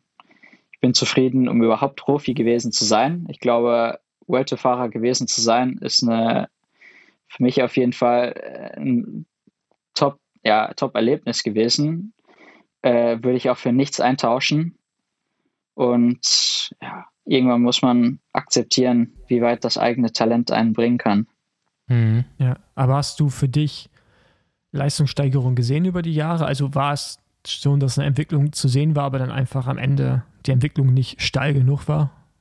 Oder? Ja, ähm, ich würde sagen, dass da auf jeden Fall Entwicklung war. Es hat gedauert, vor allem mit diesem, ja, dass ich im äh, Ende meines zweiten Jahr U23 äh, auf die tatsächlich 55 Kilo war. Ähm, aber ja, die Watt dazu nicht hatte, hat es doch gedauert, dass die, diese Entwicklung tatsächlich da war. Aber ich glaube, die Leistung, um wirklich vorne einzugreifen bei, bei World Tour Rennen, ja, die waren nie, nie ganz da. Dafür war ich nie ganz genug und habe mich da relativ schnell in diese Helferrolle dann mhm. äh, einbauen lassen. Dennoch aber immer noch, ja, ich habe überall, wo die, die Möglichkeit war, die Ausreißergruppe gesucht, ein Bergtrikot hier und da gepackt und von da aus, ja, ich weiß nicht, was ich, was ich mehr hätte machen können. Ja, es ist halt, ne, es ist auch gerade in dieser Helferrolle, zumindest mal der Blick von außen jetzt. Ich meine, klar, bis 2016 waren Andi und ich irgendwie auch Profis und können sicherlich auch ein bisschen beurteilen, aber hat auch viel mit Glück zu tun. Ne? Also wenn man dann irgendwann nicht, nicht in der Lage ist, Ergebnisse einzufahren oder man es einfach nicht tut, weil man halt in der Helferrolle ja. ist, muss man, glaube ich, auch schon im richtigen Team sein, ähm, die dann vielleicht auch zufrieden sind mit der Leistung und dies alles anders bewerten und einen anderen Ansatz haben. Und ich, der SM schätzt jetzt nicht als ein Team ein, wo man lange einfach nur in der Helferrolle bleiben kann, sondern ich glaube, die suchen auch so nach dem nächsten großen Ding halt immer oder ist halt noch ein, ein hoher Durchlauf, ne? Kommen wir, glaube ich, auch mal gleich drauf zu sprechen. An Fahrern, ja. die kommen und gehen, auch gerade aus dem Devo-Team ist ein sehr hoher Druck da. Äh, ist jetzt vielleicht, kann jetzt Ineos, ist vielleicht auch das falsche Beispiel, wo die natürlich da ja. die Helfer auch auf einem brutalen Niveau sind, aber da wird, also ne, zumindest von außen auch gar nicht unbedingt verlangt, dass du ein Ergebnis einfährst. Dann geht es um deinen Job abhaken und dann ist gut. Natürlich, ne, das ist jetzt auch nochmal sicherlich ein anderes Level, ja. aber ähm, weiß ich mal, also es ist halt ne, so manchmal, es gibt ja halt Teams, da werden Helfer wahrscheinlich äh, mehr belohnt als bei anderen Teams. Ja. Ich meine, ich glaube, hier bei, bei Team Sunweb DSM wurde immer groß das Wort Team äh, in den Vordergrund geschoben und immer groß gepriesen in äh, in allen Medien und äh, immer, wir sind ein Team, ja, also auch dieses, ja, dieser Slogan, den wir auch immer hatten, äh, wir sind Team Sunweb und das, das wurde uns auch, äh, ja, äh, das wurde uns auch in jedem Meeting so, so weitergegeben und so habe ich mich da auch reingelebt und so hatte ich auch die, die Progression bei einigen anderen Fahrern so gesehen, äh, in der Vergangenheit bei äh, Giant Alpecin und äh, Giant Shimano. Äh, jetzt am Beispiel äh, Albert Timmer oder mhm. Roy Curvers und, und solche Fahrer. Aber die, muss man auch sagen, die gibt es bei Sunweb halt auch nicht mehr. Ne? Also diese, diese Fahrradtypen, ja. die es zur Kittel-Zeit war, als Degenkolb das erste genau. Mal da war, das war auch noch so, da ist halt diese krassen Lieder und die hatten halt ja. ihre, ihre Leute um sich herum und die haben sicherlich auch dafür genau. eingesetzt, dass die im Team bleiben und da ging es ich glaube, auch so ein bisschen neben der Leistung darum, dass die eine, etwas anderes noch ins Team mit reingebracht haben. Aber ich glaube, die Zeiten genau. ändern sich ein bisschen, weil der Sport einfach auch viel härter geworden ist. Ne? Also. Ja, da, da stimme ich zu. Ich glaube, dass das hat sich auch, auch so geändert und dass da, da war auch so ein, so ein richtiges äh, Teamband. Das waren immer dieselben sieben Fahrer oder sechs, sieben Fahrer, die immer zusammen waren äh, zu jedem Rennen und dieses, dieses Leadout, die sind immer zusammengefahren. Und das hat sich dann langsam verändert, auch ja, bei, äh, bei uns im Team, dass dann, dann hatte der, der Sprinter mal den Fahrer als Leadout und mal den Fahrer als Leadout und mal den. Und dann war dieses, ähm, dieses Band, was wir eigentlich im Devo-Team, würde ich sagen, mehr hatten zwischen den Fahrern, war in der World Tour schon fast weg ich war bei so gut wie jedem Rennen immer mit einem anderen Team unterwegs. Und dann ist es auch schwer, sich ja überall so richtig in dieses, dieses Teamgefühl zu haben. Also jetzt bevor wir jetzt irgendwie auf Rückblick kommen, ob du irgendwas, keine Ahnung, was du in Zukunft machen willst, ja, ist auch noch interessant, jetzt irgendwie für mich auch mal zu sehen, wie, wie du damit jetzt umgehst mit der Situation, aber kannst du dir erklären, warum beim Team Sunweb und DSM so viele Fahrer aus den Verträgen frühzeitig raus wollen ähm, oder man sich einigt, ja, dass man Vertrag auflöst. Ähm. Ja. ja, super interessantes Thema. Wir haben da einfach ja. natürlich aus Newsgründen öfter drüber geredet und ähm, jetzt haben wir eigentlich zum ersten Mal jemanden, der uns zumindest ein bisschen Einblick von innen äh, geben kann, ohne irgendwelche Verpflichtungen noch gerade vertraglich auch zu haben. Ähm, ja, ich will jetzt gar keine Horror-Stories hören, aber ähm, ja, keine Ahnung, von außen kriegt man dann immer so gerüchteweise so das Thema Freiheit mit, so in dem, wie man sich da im Team bewegen kann, beziehungsweise was man selbst entscheiden kann und so weiter. Wie kannst du das bestätigen oder widerlegen aus deinen Erfahrungen oder was hast du von diesen Stories mitbekommen? Kannst du Licht ins Dunkel bringen? Gut, äh, ich würde sagen, äh, erstmal möchte ich mich zu meiner Situation davon distanzieren und sagen, dass ich ich wurde im Team immer gut behandelt. Äh, ich glaube, dass also meine Freiheit... raus, dass der Rest gut behandelt ja. wurde und nicht geschlagen oder so. nee, aber also ja, es gibt Kleinigkeiten, über die man sich, ja, ich glaube, in jedem Team aufregen kann. Ähm, und das, das gehört einfach dazu, wenn man einen Beruf ausübt. Und im Endeffekt ist der ja, professioneller Radsport. Es ist ein Beruf mhm. und da hat man einen Boss oder ja, hat man jemand, den man ja befolgen muss. Ähm, was jetzt aber bei Sun, äh, ich glaube, es kamen einige Fahrer auch ins Team aus anderen Umgebungen, wo das, Das genau Punkt. äh, ja. weniger, ich glaube, die Fahrer, die aus dem Devo-Team kamen, waren meist, ich glaube, ja, es gab oft das Gefühl, dass es sehr autoritär ist. Es gibt einen Plan und allein diesem Plan folgen wir. Es gibt Abweichungen vom Plan, gibt es nicht. Das ist so das Gefühl, das, glaube ich, in den Medien zirkuliert. Und es gibt immer einen Plan, aber ja, ja, es gibt, ja, wir wissen alle, wie ein Rennen geht. Das, das ein Rennen befolgt keinen Plan.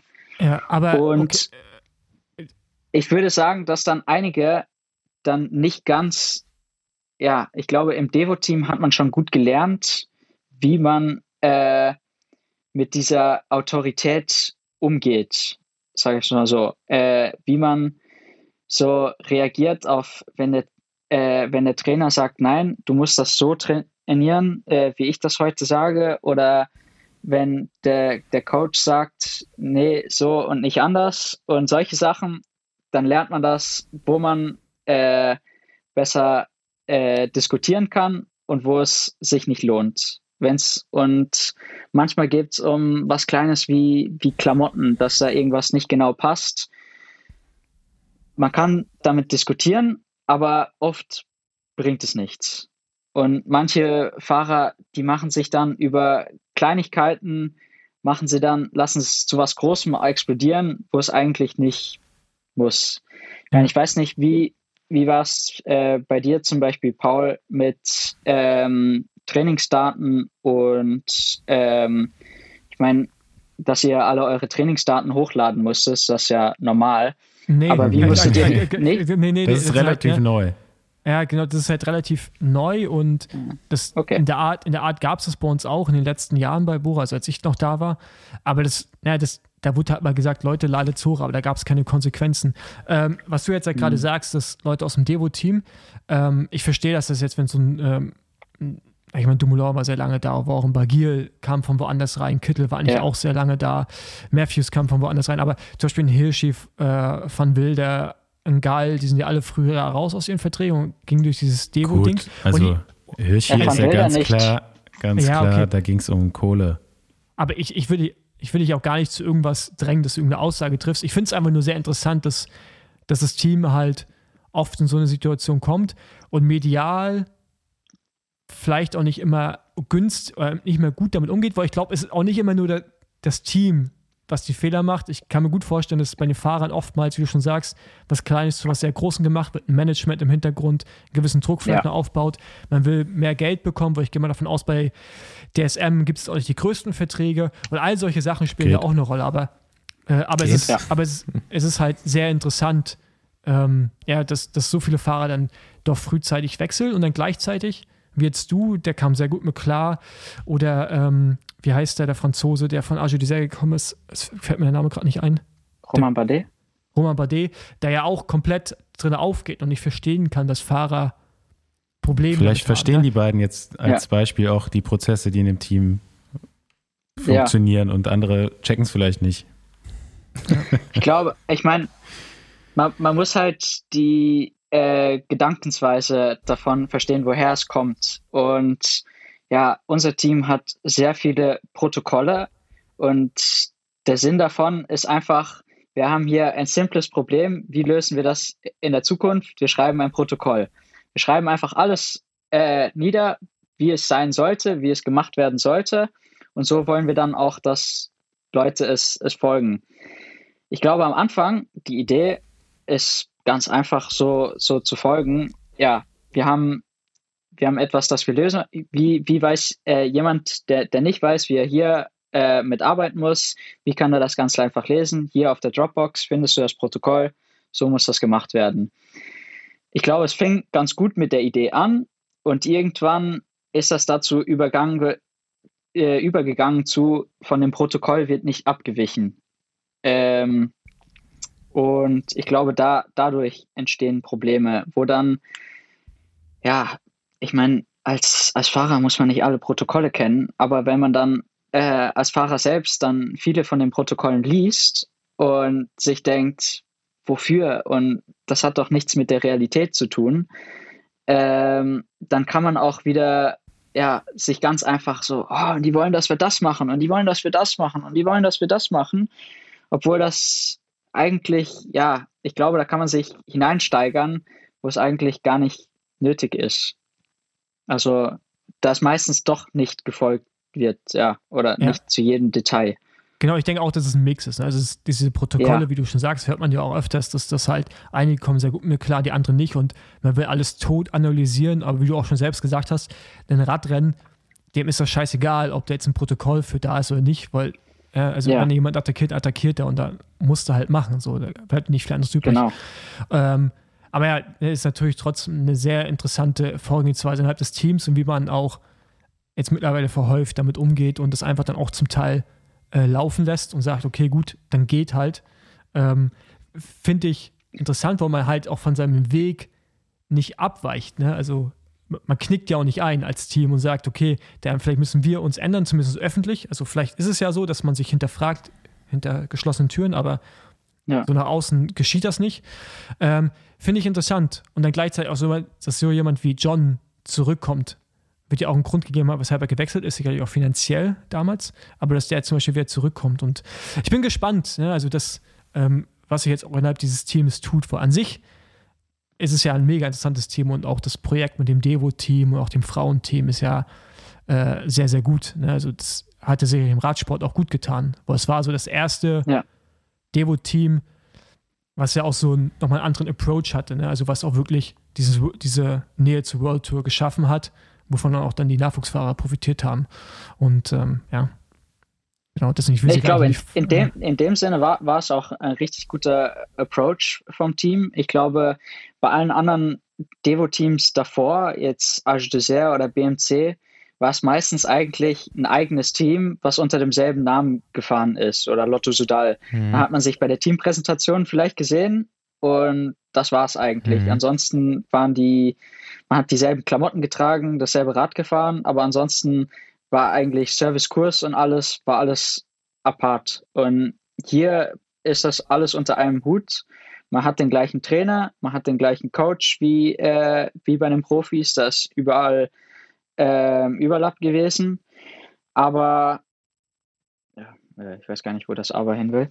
ähm, ja, es hat es die, die Nähe war gleich vom ersten Jahr schon da. Es mhm. war ein Team. Ja, das ist auf jeden Fall eine professionelle, also eine moderne professionelle Sportmannschaft, ähm, die halt sehr strukturiert ist, was man im Radsport vorher nicht so kannte. Und ich glaube, mhm. da rühren eigentlich die Probleme mancher Fahrer her. Ja, also, ja. Ähm, die das noch ganz anders kennen. Ähm, vielleicht überhaupt nicht oder nicht so gut organisiert. Und wenn man da eben yeah. in so ein Unternehmen reinkommt, ich nenne es jetzt mal Unternehmen, weil genauso haben sie sich organisiert, ähm, da gibt es eben ja, Prozesse und äh, Protokolle, die zu befolgen sind, weil sonst macht ja jeder, was er will. Ähm, ja, aber ich ja. würde mein Team wahrscheinlich zum größten Teil ähnlich strukturieren und aufbauen, wenn ich eins hätte. Ähm, wie es da passiert. Halt vielleicht bis hier und da vielleicht ein bisschen flexibler. Ähm, aber auch das ist dann bei so einer großen Organisation, wie es das Team dann tatsächlich ist, also mit Frauen, U23 ja. und äh, den Männerbereich, ja auch ziemlich schwierig, dann da den Überblick zu behalten, wenn man hier und da flexibel wird. Ne? Ich glaube, es, es hat auch äh, zu tun mit Ressourcenmanagement. Ähm, ja, man hat nur einen gewissen Anteil an Leuten, die an Rädern schrauben können und äh, die Pläne für Rennen machen können. Und da muss man sich da halt an einer Struktur anpassen. Und da, da hilft so eine Struktur. Ja. Sag mal, mhm. wann hast du eigentlich beschlossen, gar nicht mehr weiter Rad zu fahren? Zumindest mal nicht so leistungsmäßig oder wie ist da jetzt aktuell der Stand bei dir? Äh, also aufgehört mit Radfahren habe ich auf jeden Fall nicht. Ähm, ich werde auch weiterhin, äh, ich werde eine Lizenz nehmen, äh, wieder in meinem alten Verein. Aber ähm, ja, ich hab, hatte entschieden, um nur World Tour oder Pro Continental weiterfahren zu wollen und äh, Continental nicht zu fahren.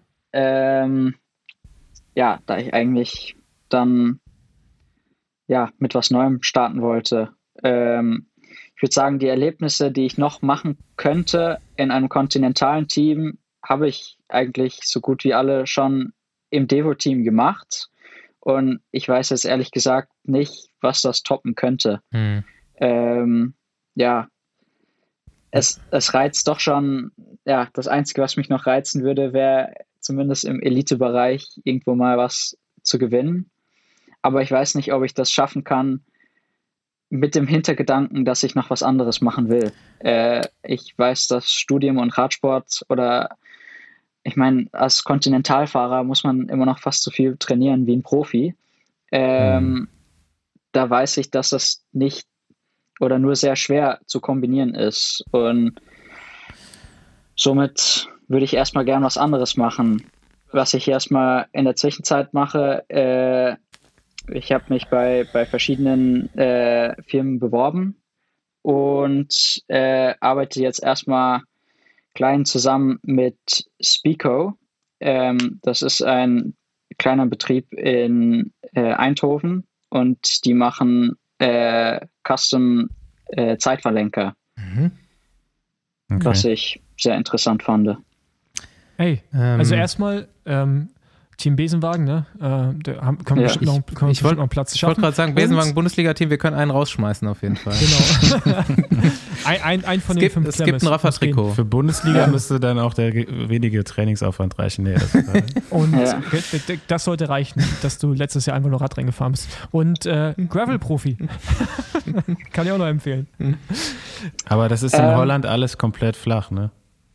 Ja, ziemlich, ziemlich. Ähm, ich habe mir tatsächlich letztes Jahr ein, äh, ein Crossrad gekauft und das fahre ich momentan ganz gerne. Ich habe, äh, boah, ich überlege gerade, wann ich, wann ich zum letzten Mal auf meinem Rennrad gefahren bin, aber momentan fahre ich so gut wie nur auf diesem Crossrad, was an sich wie ein Gravelbike ist, ähm, nur halt ein bisschen wendiger. Mhm.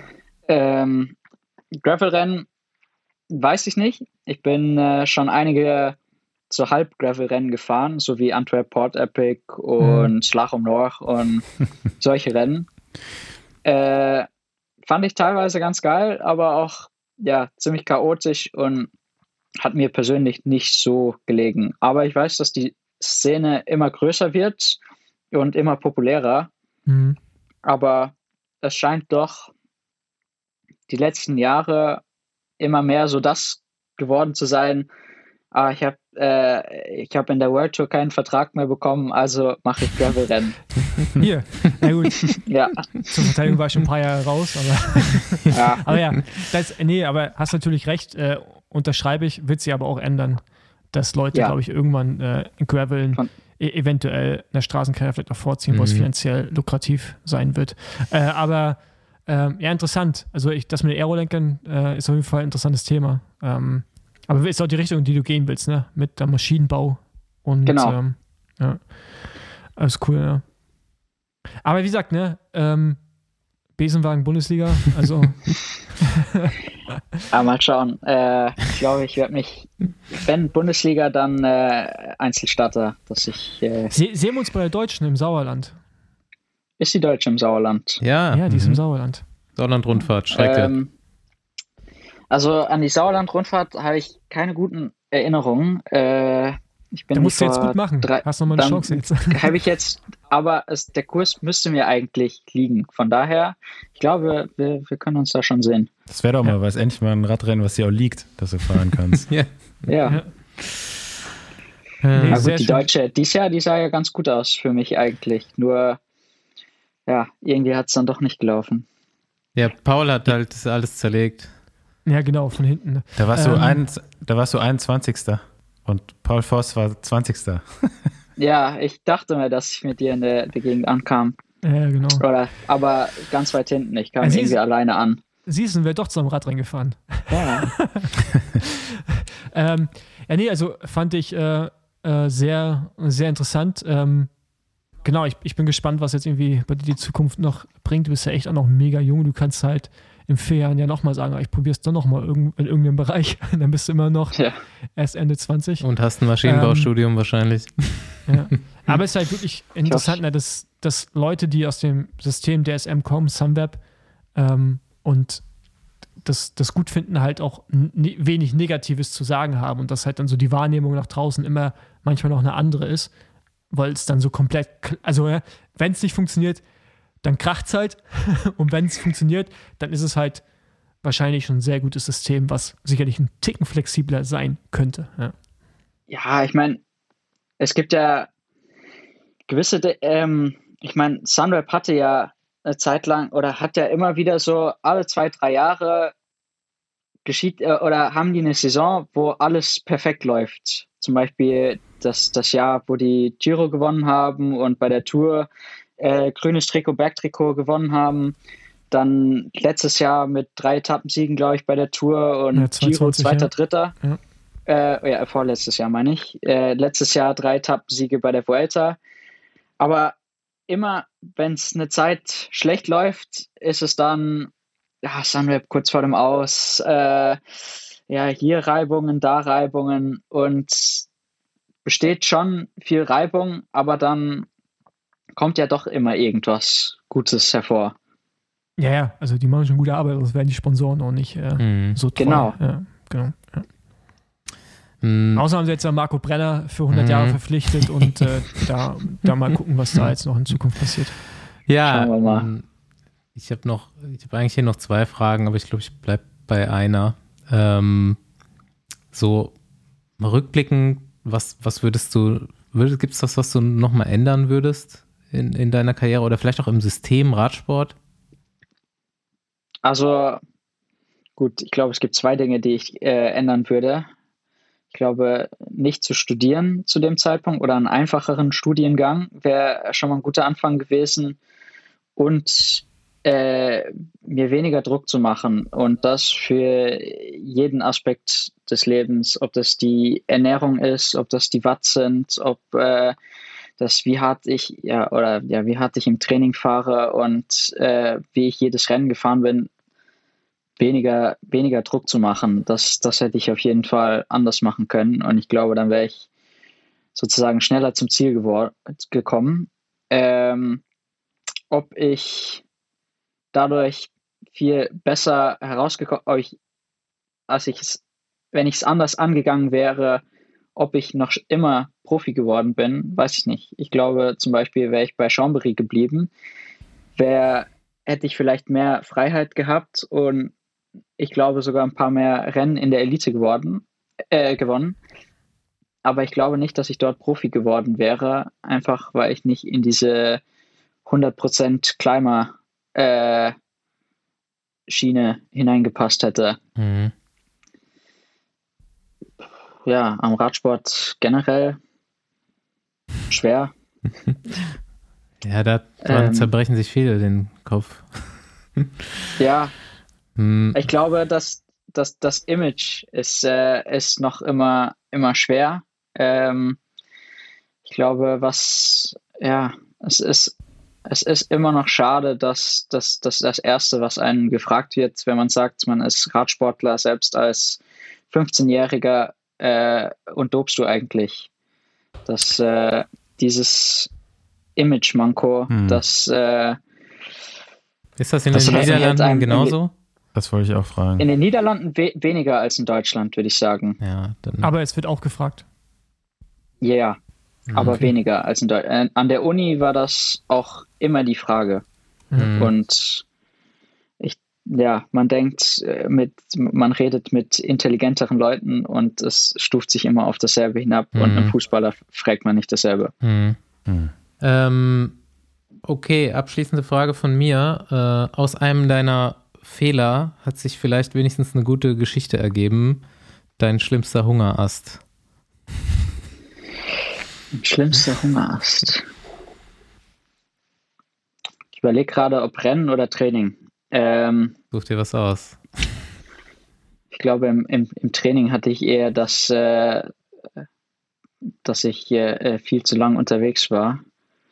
Im Rennen, ich glaube, wahrscheinlich äh, dies Jahr bei der, bei der Dauphiné. Ähm, Kein gutes Rennen Da- da, erst. Ja, kein gutes Rennen für Hunger Ast. Etappe 7. Äh, in der Ausreißergruppe äh, über den Col du Pré äh, und am Ende noch hoch nach, äh, wie heißt das Skigebiet? La Plagne. Hm.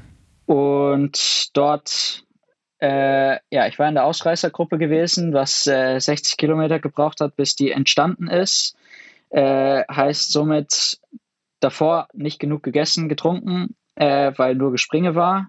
Und danach probiert alles hinterher zu jagen und zu viel Gels aufeinander. Ja, das äh, gibt dann auch wieder so eine, ein schönes Magenkonzert. Ähm, ja, ich glaube, abgehängt am, am Col du Pré und dann, ja, am letzten Berg dann doch noch gefochten fürs, fürs Zeitlimit. Dieses Zeitlimit falsch mitgeteilt gekommen und äh, härter fahren müssen als, als nötig und ja, dann im Bus angekommen und ich glaube, ich- stand einige Zeit mit dem Kopf gegen die Dusche und einfach nur gehofft, dass ich nicht umfalle. Im Bus angekommen heißt, heißt im Besenwagen. Äh, Im Besenwagen war ich äh, auch schon ein paar Mal, aber ich glaube nie wegen Hungerast. Okay. Ja, dann äh, hoffen wir wie immer, dass das heute dein äh, bestes Besenwagen-Erlebnis war. Ein Besenwagen ist nie ein schönes Erlebnis, weil man steigt ein und man denkt sich, oh, hätte ich nicht einen besseren Weg zum Ziel finden können, weil es ist immer kälter, unbequem, man muss lange in Radklamotten sitzen, wo man es eigentlich nicht mehr will. Man hat nichts, um sich abzulenken. Man ist einfach nur mit diesem Scheißgedanken beschäftigt. Ich bin nicht mehr im Rennen. Wieso bin ich nicht gut genug? Oder was habe ich falsch gemacht? Wieso bin ich hier? Dagegen war das hier doch ein sehr brisanter Abend. Aber ich muss sagen, ich hatte auch mal ein richtig gutes Besenwagen-Erlebnis und zwar, ich weiß nicht welches Jahr das war, ich glaube 2010 bei Milram. Ähm, es ging darum, wir mussten Frankfurt-Eschborn oder Rotopenninger Turm, wie es damals hieß, gewinnen mit Fabian Wegmann, war das Ziel. Wir mussten das Und- gewinnen, sehr gut. Ja, ja, aber ich glaube, wir hatten bis dahin noch nicht so, wir waren bis dahin gar nicht so schlecht, oder 2009. Eben eins von den Jahren. Auf jeden Fall war es sehr, sehr wichtig, das zu gewinnen für die Sponsoren. Und äh, unser Teamchef damals hat eine Geldprämie ausgelost vorher für jeden. Hat das quasi vorm Start gesagt. So, dann gab es dann einen Plan und Wie ich hatte, viel? ich musste, ja, ist egal. War, das, so als Neoprofi war, war es gut. Ey, mit der momentanen Inflation 20 wäre es nicht mehr so gut. Ja, genau. und ein Freibier. ähm, auf jeden Fall musste ich ja bis zu einem bestimmten Punkt fahren, habe ich auch gemacht, Rennen auseinandergenommen, dann schön so einen richtig schön so einen Linienbus eingestiegen, mich vorne hingesetzt, der Linienbus hat mich zum Start gebracht oder zum Ziel, dann bin ich schon in die Hotellobby, habe mich geduscht, Papier genommen und dann quasi mir das Radrennen live zu Ende angeschaut, wie Fabian gewinnt und dann saß ich einfach nur lächelnd da und habe gewartet, bis der Chef reinkommt und mir mein Geld gibt. Also von daher gab es auch, äh, gab es dahingehend auch schon mal ein, ein schönes Besenwagen-Erlebnis. Aber sonst stimme ich dir zu, Ja. ist es meistens nicht so geil. ja, meistens ist es besser, den, äh, den, den Soigner irgendwo aufzusuchen. Der fährt direkter zum Ziel als der Besenwagen. Und man kann ab und zu noch hilfreich sein vom, vom Straßenrand mit Flaschen angeben oder wenn es so ein Rennen ist wie Paris-Tour, äh, Laufräder. Mhm. Ja. Aber habe ich euch schon mal die Geschichte erzählt mit den zwei Teamkollegen, die nicht mal ins Auto gepasst haben und dann sich verfahren haben? Ich weiß es nicht. Gent Wevelgem, äh, Wo aus es dem Ort dunkel raus. wurde. Ja, ja, genau, aus dem Ort raus, Windkante. Äh, ich glaube, wir So hatten nur Christian. Ja, ich glaube, wir hatten nur Christian Knees vorne und der Rest vom Milram war abgehängt in der zweiten, dritten Gruppe. Wir halten alle an bei der Verpflegung. Ich war in der zweiten Gruppe daher als erstes am Auto, ähm, konnte noch rein. Markus Eichert, glaube ich, und äh, Markus Pfoten, nee, nicht Markus, Thomas Pfoten, haben nicht mal ins Auto gepasst, mussten mit dem Rad zurück zum Start fahren, haben sich aber verfahren und waren bis das Ziel abgebaut wurde immer noch nicht da und wir sind auf dem Weg zum, zum Flughafen und eine Autobahnbrücke durchgefahren und oben haben wir die beiden langfahren sie mit dem Rad und wir waren im Bus auf dem Weg zum, zum Flughafen. also, ja, Gut. Ja, man sollte immer wissen, wo man unterwegs ist. In, Ja. äh, in, Belgien, in Belgien sollte man sich auskennen, weil in den, den meisten Rennen wird es einen Tag geben, wo man den Weg zum Ziel finden muss. Äh, Ich habe auch äh, in E3 Harelbeke, musste ich auch den Weg zurück nach Harelbeke finden. Zum Glück heutzutage haben die, die Radcomputer zumindest, man kann vielleicht äh, kein Ziel angeben, aber man kann zumindest weit genug auszoomen, dass man weiß, in welche Richtung man fahren muss. Ja. Ja, ja, das stimmt. Alright. Alright. Hm, ah ja, ey, Paul, ich habe noch eine kurze Abschlussfrage, bevor wir ganz rausgehen. Hörst du dir eigentlich mal Besenwagen an? Äh, wir haben äh, Worldwide Besenwagen jetzt rausgebracht, die Woche mit Mats Petersen und Paul ist nicht dabei. Und Paul hört nie unseren Podcast, weil er sich nicht reden hören kann. Und jetzt könntest du endlich mal Besenwagen hören. Ja, aber dann höre ich ja euch beide. Es ist Auch mittlerweile scheiße, wie sich was? selbst hören. Nee, aber, aber ich habe ja schon gehört bei uns im Chat, dass es ganz viel Fuck gesagt wurde. Das ist natürlich sehr sympathisch. Ähm, aber äh, nee, vielleicht höre ich mir mal an. Aber es sollten auch alle anderen ZuhörerInnen da draußen einfach mal machen, sich den Worldwide Besenwagen anhören ohne mich. Vielleicht gefällt euch der ja sogar besser. Aber keine Sorge, beim nächsten Mal bin ich wieder dabei. Yeah. Alright. Vielen Dank, du vielleicht Martin. Nicht. Hast du aber mal den Deutschen gehört? Ich? Ja. Äh, ja, ich habe ab und zu mal den, den deutschen Besenwagen-Podcast gehört. Hör dir nochmal die Folge mit Laurenz Rex an, dem kannst du dann auch mal schreiben. Der studiert nämlich auch in Aachen. Der ist Okay. äh, Deutsch-Belgier. Deutsch-Belgier. Wohnt auch äh, gar nicht so weit weg von dir. Ähm, vielleicht kannst du dich ja mal mit dem zusammentun, wenn das Studium losgeht. Ich glaube, der studiert ja Ich- auch Ma Maschinenbau, oder? Ich glaube auch, ja. Ich glaube, der, der Name sagt mir sogar was. Den kenne ich, glaube ich, aus irgendeinem Rennen. ja Von Bingo. Wenn ich kennst wo- du, von- wenn ich kennst du von Twitter, für- das ist. Fährt er für, für Bingo? Ja. Genau. Ja, genau, ja. Ja, dann, dann kenne ich ihn, glaube ich. Genau, das Kommissar Rex. Ja. da gibt es so geil. Aber sag ich, werde ich nicht vergessen, diesen Meme. Der war auf jeden Fall gut mit dem, mit dem äh, Schäferhundkopf auf ihn drauf. Ja. Genau, gut. War mir eine, war mir eine Freude. Ja, war Ähm, sehr interessant. Ja, auch. Ich Dankeschön. hoffe, ich hoffe mal, dass wir uns im Sauerland sehen und dass du deine Quote mir gegenüber bei deutschen Meisterschaften äh, verbesserst. dass du bei der nächsten dann vor, vor mir landest.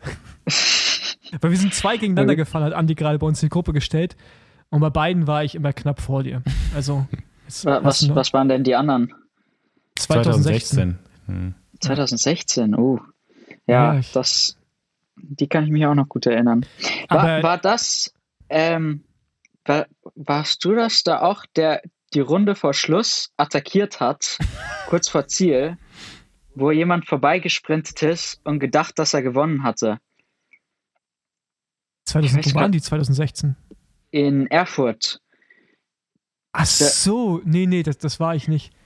Da Aber- war ich mit irgendjemand, vorletzte Runde habe ich da attackiert, so, so kurz vor, vom, vom Ziel. Und auf einmal sprintet da jemand an uns vorbei und nimmt die Hände in die Luft.